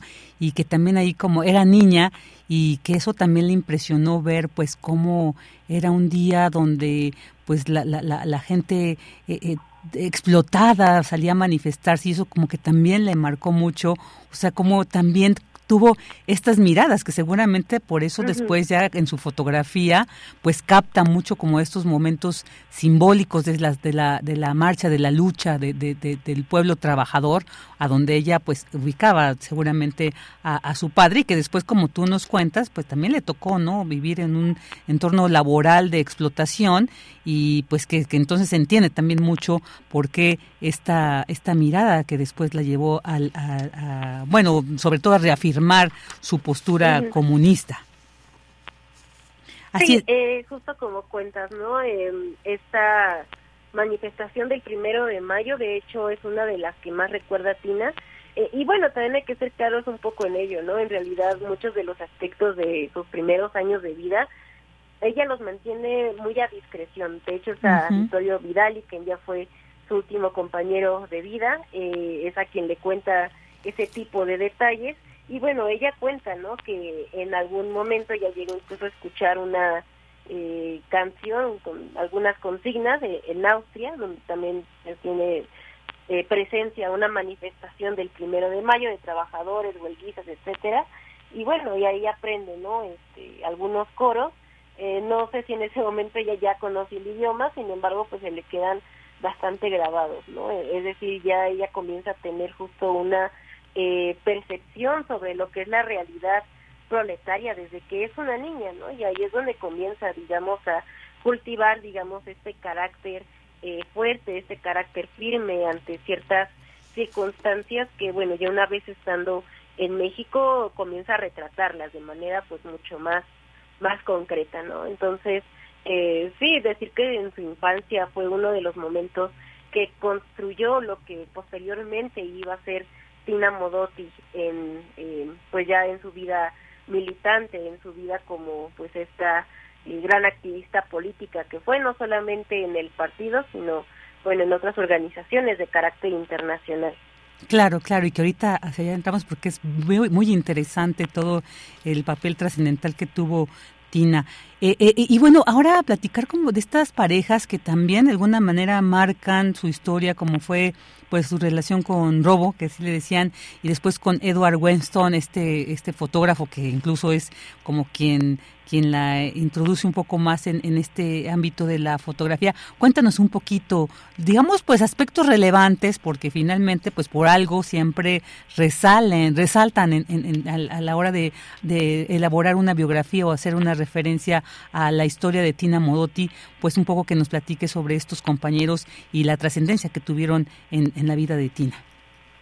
Claro, eh, bueno, una vez que ella se instala en San Francisco, bueno, ya continúa buscando, eh, pues digamos, encontrarse a sí misma, ¿no? Entonces ella llega a Los Ángeles, donde, bueno, conoce toda esta este ambiente del cine, de los artistas, comienza a juntarse con círculos de bohemios y bueno, de hecho, estos son sus primeros acercamientos, digamos, un tanto a la discusión eh, de carácter político, ¿no? Ella comienza a juntarse con un grupo de jóvenes socialistas, que bueno, en realidad también era un grupo de bohemios que se sentaban a platicar, charlaban sobre ciertos artículos, ciertas obras, sobre política, filosofía, etcétera, y es en uno de estos eh, círculos donde conoce a Robo, quien de hecho fue su primer esposo, bueno, su único esposo en realidad.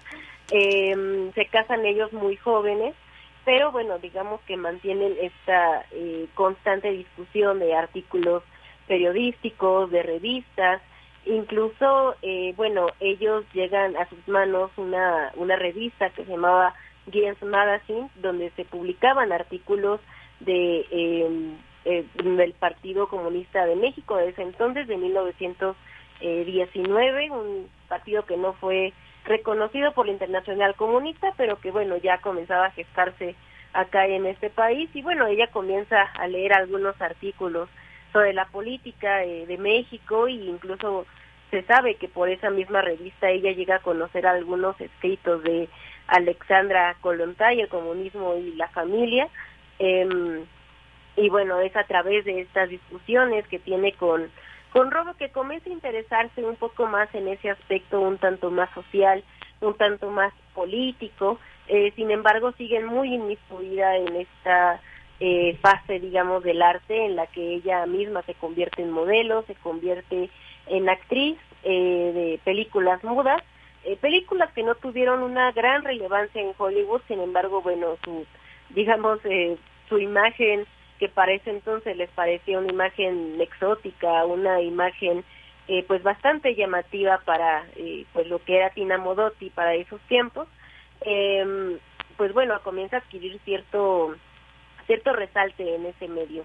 Y bueno, también es a través de esos mismos círculos bohemios, artistas, etcétera, donde conoce a Edward Weston. Edward Weston ya era un eh, hombre casado de, con cuatro hijos, con 12 años de matrimonio, eh, sin embargo, pues bueno, había unas diferencias, digamos, de carácter entre quién era Robo y quién era Edward Weston. Eh, Robo era pues más bien un, un joven, digamos, eh, pues un tanto con una mirada triste, al menos como lo retrata. Eh, dicen que incluso esa fue quizá una de las razones por las cuales el espíritu compasivo de Tina eh, se acercó a él. Eh, y bueno, a diferencia de Robo, Weston era más bien un hombre con mucha energía, ¿no? Y siempre muy eh, pues eh, justo para eh, estar al, al, momento de realizar algún retrato pues muy en ese sentido no muy muy intrépido lo que sería la palabra adecuada. Y bueno eran digamos estos dos caracteres que atraían bastante a Tina en esos aspectos.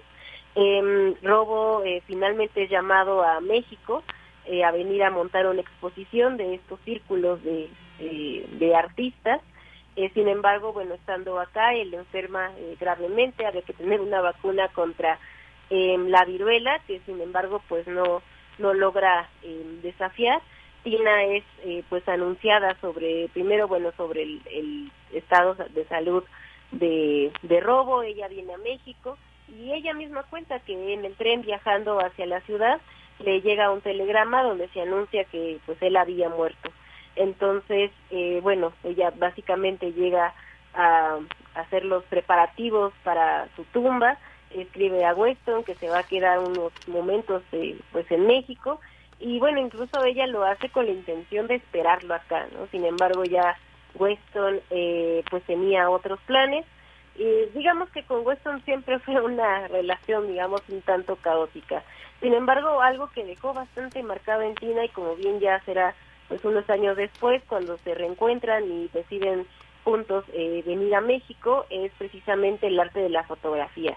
Incluso dicen que hay algunas eh, cartas, una correspondencia en donde Weston le escribe a un amigo diciendo que hay una fotografía que hizo Tina Modotti que le encantaría firmar con su nombre porque es una fotografía que a él lo cautiva tanto que justo por eso acoge a, Tina Modotti como como su alumna, ¿no? Y siempre su relación eh, Lo dijeron tanto al, al interior, digamos, entre ellos dos como hacia afuera, que era una relación alumna-maestro y entonces e incluso hay gente que llega a decir que hay fotos de Tina Modotti que se parecen mucho a las de Edward Weston y viceversa, ¿no? Sin embargo, bueno, ya cada uno va, digamos, por diferentes caminos. Eh, Tina Modotti, pues, es bastante disciplinada en, en su arte, en ese aspecto, ¿no? Incluso de ella se menciona que era tan disciplinada que solamente hizo 400 fotografías en toda su vida. Y eso teniendo en cuenta que las pensaba bastante para poder tomar algún retrato, tomar algún paisaje, eh, tener muy en cuenta qué es lo que quería, qué es lo que quería retratar en sus fotografías. Entonces, eh, digamos que así se da ese salto, ¿no? Entre, eh, bueno, para marcar, digamos, este salto que hay entre esos aspectos ya de carácter social, político y cómo trasladarlo al espacio del arte, eh, pues estaba, estaba eh, Robo quien le da, digamos, este este aliento en esa parte de lo social, de lo político y podría decir también de lo compasivo, ¿no? Que comienza a generarse este corazón, eh, este carácter frente a las necesidades de, la lucha y por otra parte con Weston pues esta pasión que tuvo pues ya con la fotografía. Así es, que qué interesante. Y, y, bueno, estaba viendo los tiempos, digo, híjole, este, cómo transcurren por radio, y digo, hay tanto que decir por Tina que ahorita decía, ¿cómo abarcamos en el tiempo que nos queda? La, la grandeza de, de, la historia de, la gran Tina Modotti. Pero bueno, vámonos, por ejemplo, a esta cuestión política. Creo que es muy importante eh, el, el, la participación. Ella, por ejemplo, incluso en la Guerra Civil Española, posteriormente, digo, te planteo estos puntos para ver si de manera breve los puedas como transitar.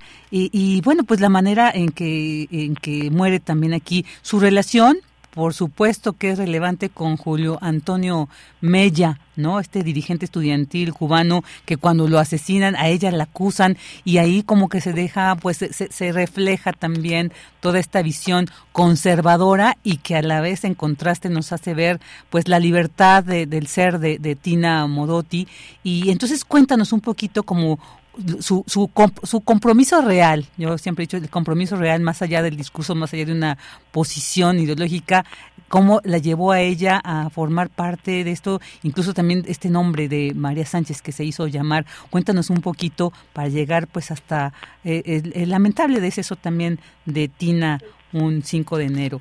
Cuéntanos, Lorena, por favor. Claro, eh, pues bueno, ella justo con la fotografía comienza a descubrir todo un mundo aquí en México me parece que es el momento que, que más le inspira a los años 20, porque ella se instala en Tacubaya, ¿no? Entonces ahí, eh, pues hacer el recorrido hacia la ciudad debe encontrarse con el mundo real de, de la clase trabajadora, ¿no? Niños eh, pidiendo trabajo en las calles, eh, mujeres transitando con sus hijos, eh, hombres que van hacia las fábricas, y bueno, entre ellos pues se encuentra, digamos, una gran manera de poder representar la realidad proletaria en fotografías.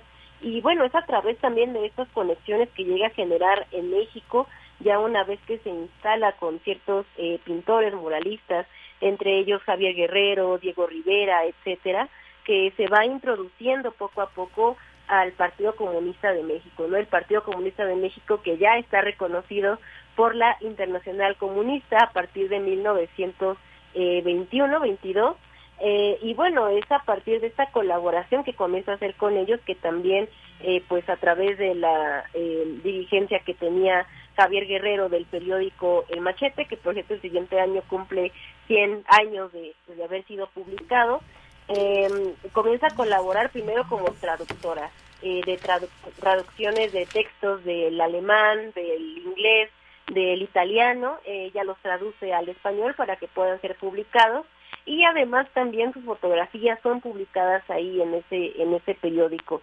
Eh, sí estaban, eran fotografías pues de muy mala calidad por la impresión del papel, muy pequeñas, casi no se veían y de hecho no recibieron algún reconocimiento en el mismo periódico.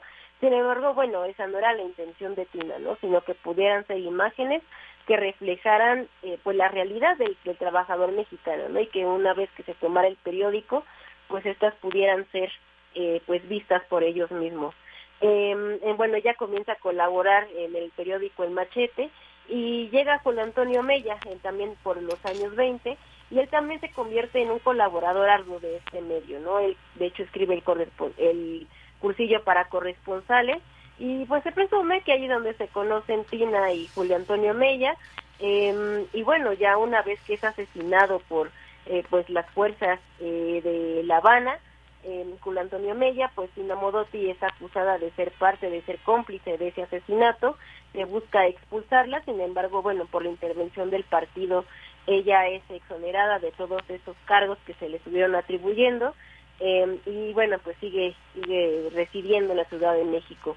Sin embargo, luego del atentado en 1930, me parece, contra eh, Pascual Ortiz, eh, pues buscan un pretexto para sacar a muchos de los em, eh, extranjeros que residían en México, que colaboraban con fuerzas revolucionarias, y bueno, ella es exiliada eh, hacia, hacia Alemania, en donde de hecho las fuerzas de Mussolini ya también la estaban buscando por ser una comunista, eh, ser una terrorista, entre comillas, eh, bueno, que ya era pues más bien una amenaza para esos regímenes, ¿no?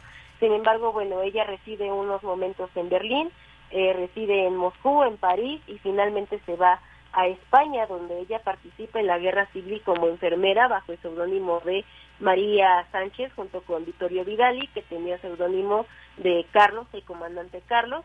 Eh, y bueno, ellos eh, trabajan juntos para el Socorro Rojo Internacional, eh, una eh, brigada internacional que de hecho es fundada por la misma Tina Modotti junto con Clara Zetkin Em, y bueno, después de esta temporada de 1936, ella regresa a México, aún con este seudónimo, pues se sigue relacionando con algunas personas del partido, con gente del Socorro Rojo Internacional.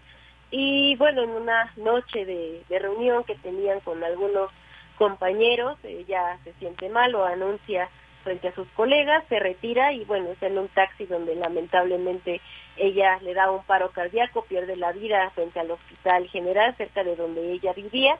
Y bueno, pues como dices, eso fue un 5 de enero de hace, eh, pues bueno, ya el 5 de enero de este año que viene son 82 años de su fallecimiento, ¿no? Entonces, pues sí, una vida política bastante agitada. Y bueno, algo que hay que aclarar también es que Tina Modotti durante todo este trayecto de vida ella no eh, abandona la fotografía, pero no porque no le inspirara o porque no sintiera ganas, sino que estaba completamente dedicada a su vida política, ¿no? Y ella como fundadora de esta Socorro Rojo Internacional, pues fue bastante adepta a sus principios hasta el final de su vida.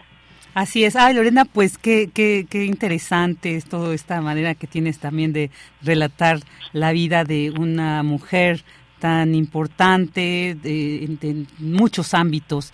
Y bueno, pues ya lamentablemente los tiempos, pero yo creo que habrá oportunidad de seguir hablando de estas grandes mujeres y, por supuesto con tu voz, porque creo que lo nos, nos permites adentrarnos de una manera muy precisa y de una manera muy clara por la historia de estas grandes mujeres, en este caso de Tina Modotti. Pues muchísimas gracias, Lorena Vargas. Te mandamos un abrazo muy fuerte y seguramente nos vamos a escuchar muy pronto sobre estos grandes temas. Te mandamos un fuerte abrazo, te agradecemos y bueno, pues ahí estaremos también atentos a este aniversario del periódico El Machete. Un abrazo, Vicky. Muchas gracias por el espacio. Hasta luego. Hasta luego, hasta pronto. Lorena Vargas, egresada de Filosofía por la Facultad de Estudios Superiores de Zacatlán, subdirectora del periódico El Machete. Los invito a que sigan también las redes del periódico El Machete. Abordan temas muy interesantes. Continuamos. Melomanía RU con Dulce Wet. Bueno, y pues entramos a Melomanía RU. Le doy la bienvenida a nuestra querida Dulce Wet que nos acompaña esta vez aquí en cabina. Ay, es emocionantísimo, muy agradecida, muy buen provecho, buenas tardes, buen viaje. Eh, maravilloso este fin de año ya, haciendo como un recuento de todo lo que hemos podido celebrar, recordar. Em, y vivir in memoriam. En el caso de México, pues sabemos que muy rápidamente Víctor Rasgado nos dejó en enero y Javier Álvarez en junio. Pero bueno, tenemos centenarios y aniversarios interesantísimos. Por ejemplo, en el año 3 de 150 años de Caruso, luego Rahman y luego Max Reger, los 100 de Ligeti, por supuesto, ¿no? Pero yo quisiera enfocarme ahora en algunas mujeres, porque creo que a veces no atendemos un poco el legado de algunas compositoras. Este, este mismo año fueron los 100 años de Alicia de la Rocha, los 100 de Victoria de los Ángeles, 100 sin Dora Pejarchevich, la gran compositora, este, bueno, nació en Hungría y murió en Alemania, ¿no? Ahora estamos escuchando a María Teresa Rodríguez, que fueron también sus 100 años de nacimiento el 18 de febrero de 1923 y los 10 años de fallecimiento el 4 de septiembre del 2013. Pianista mexicana, fue la primera mujer en dirigir el Conservatorio Nacional de Música en los años 80 hasta 1991. Eh, su madre era pianista y su padre cantante y organista, y entonces aprende a tocar el piano en una forma excepcional porque tenía memoria fotográfica en verdad. Desde los cuatro años, debuta a los ocho años, y a los quince años pues ya era una concertista consumada y continúa sus estudios en Estados Unidos con Alexander Borowski.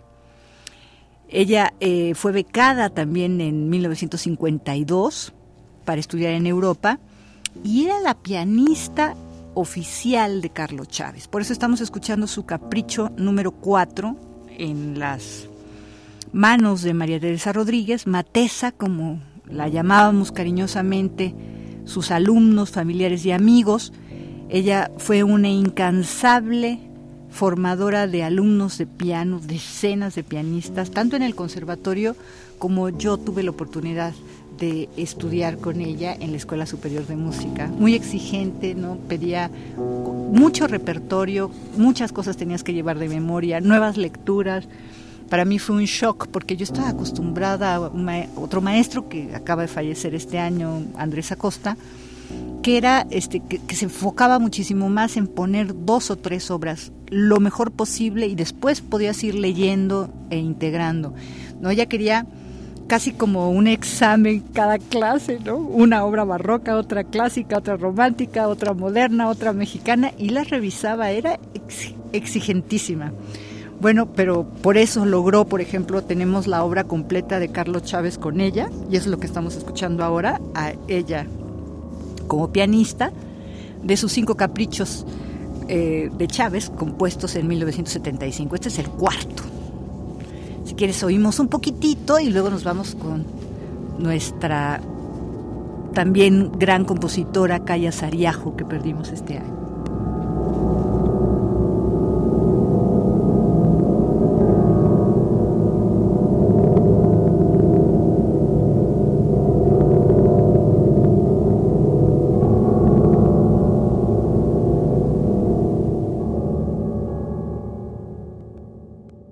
Vamos con Kaya Sariajo, gran compositora.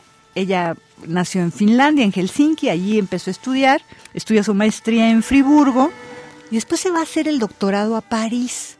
Y en París, pues trabaja mucho tiempo en el IRCAM, es la meca de la música electroacústica, sobre todo en vivo. Nosotros estamos escuchando ahora un cuarteto de cuerdas, se llama Jardín Secreto 3, Ninfa, de 1987 pero no solo tiene, no solo es el cuarteto de cuerdas, sino que también tiene electrónica. Y ella trabaja mucho lo que trabajan eh, otros grandes compositores que se llama espectralismo, el espectralismo francés, con Grisey a la cabeza. Y ella también trabaja eso. Aquí los sonidos del violonchelo son analizados por la computadora y utiliza unas estructuras que en el marco de este tipo de armonías. Ella, em, al final de la obra, entre que están tocando los músicos, recitan un poema de Tarkovsky. Y el poema dice así, ahora el verano se ha ido y puede que nunca lo haya sido. Con el sol hace calor, pero tiene que haber más. cambio, ¿no? Porque si no, no nos va a dar tiempo.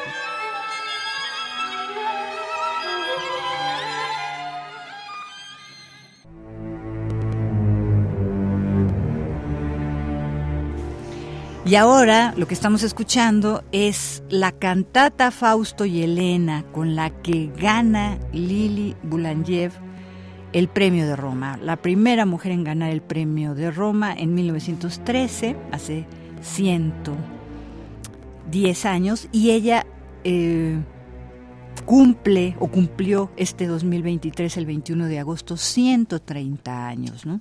Su hermana es la gran pedagoga y también fue inclusive eh, directora de orquesta.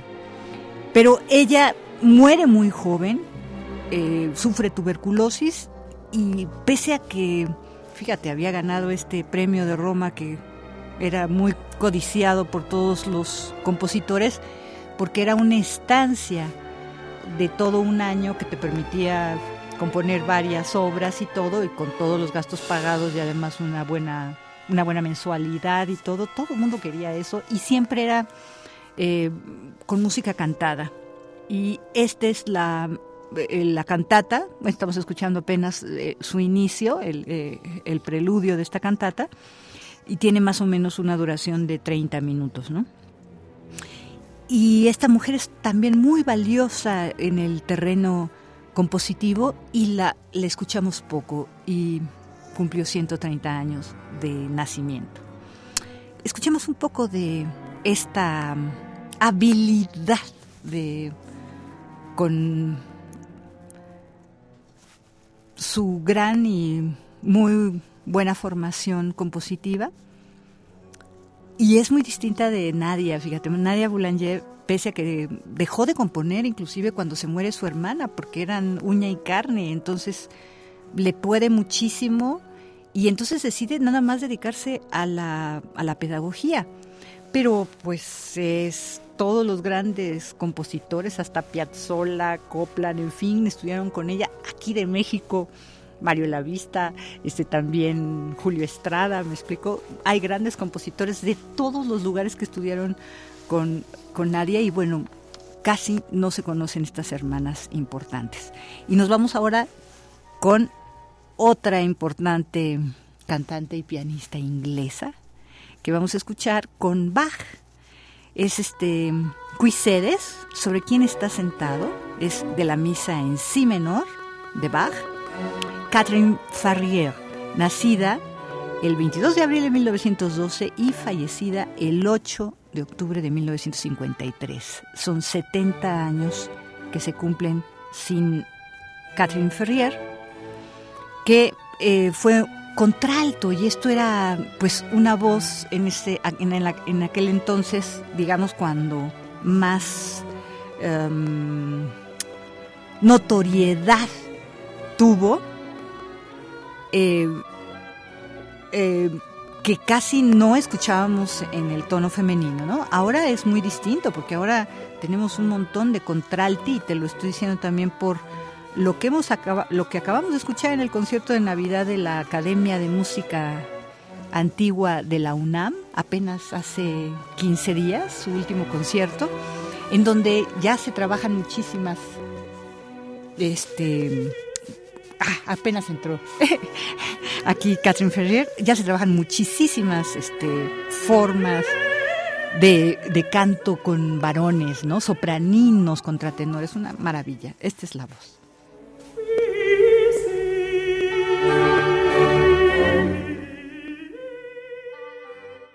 Hablaremos un poquitito de María Calas, la vamos a escuchar en La Noche Pacífica, estaba en silencio, del trovador de Giuseppe Verdi esta soprano estadounidense de origen griego, que pues fue un mito en su momento también, porque era, no solo era portentosa de una gran voz capaz de todos los matices y todo, sino que también era una gran actriz. Entonces fue la primera en desplazarse, en hacer este, verdaderamente una tragedia, sabía hacerlo, ¿no? Eh, tenía un gran poder histriónico y que también entonces este, dejó una huella pues inolvidable en el repertorio de la música clásica, ¿no? Mujeres muy importantes, no son las únicas ni mucho menos, hay muchas otras, pero creo que merece la pena escucharlas y recordarlas. Muchas gracias, muchas gracias. Al contrario. Por compartirnos todo esto.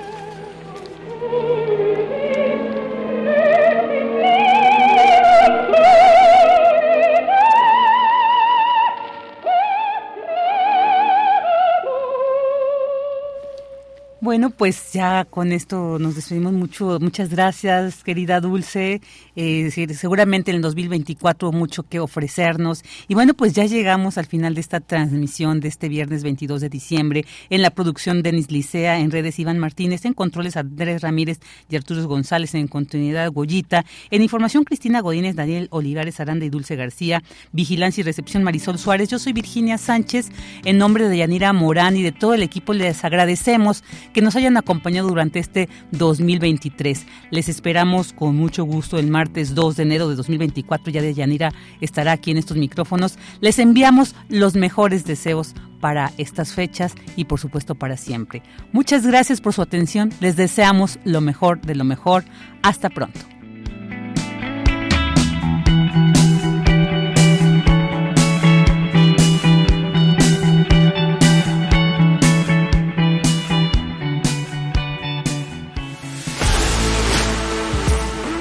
Radio UNAM presentó Prisma RU. Una mirada universitaria sobre los acontecimientos actuales. Prisma RU. Relatamos al mundo.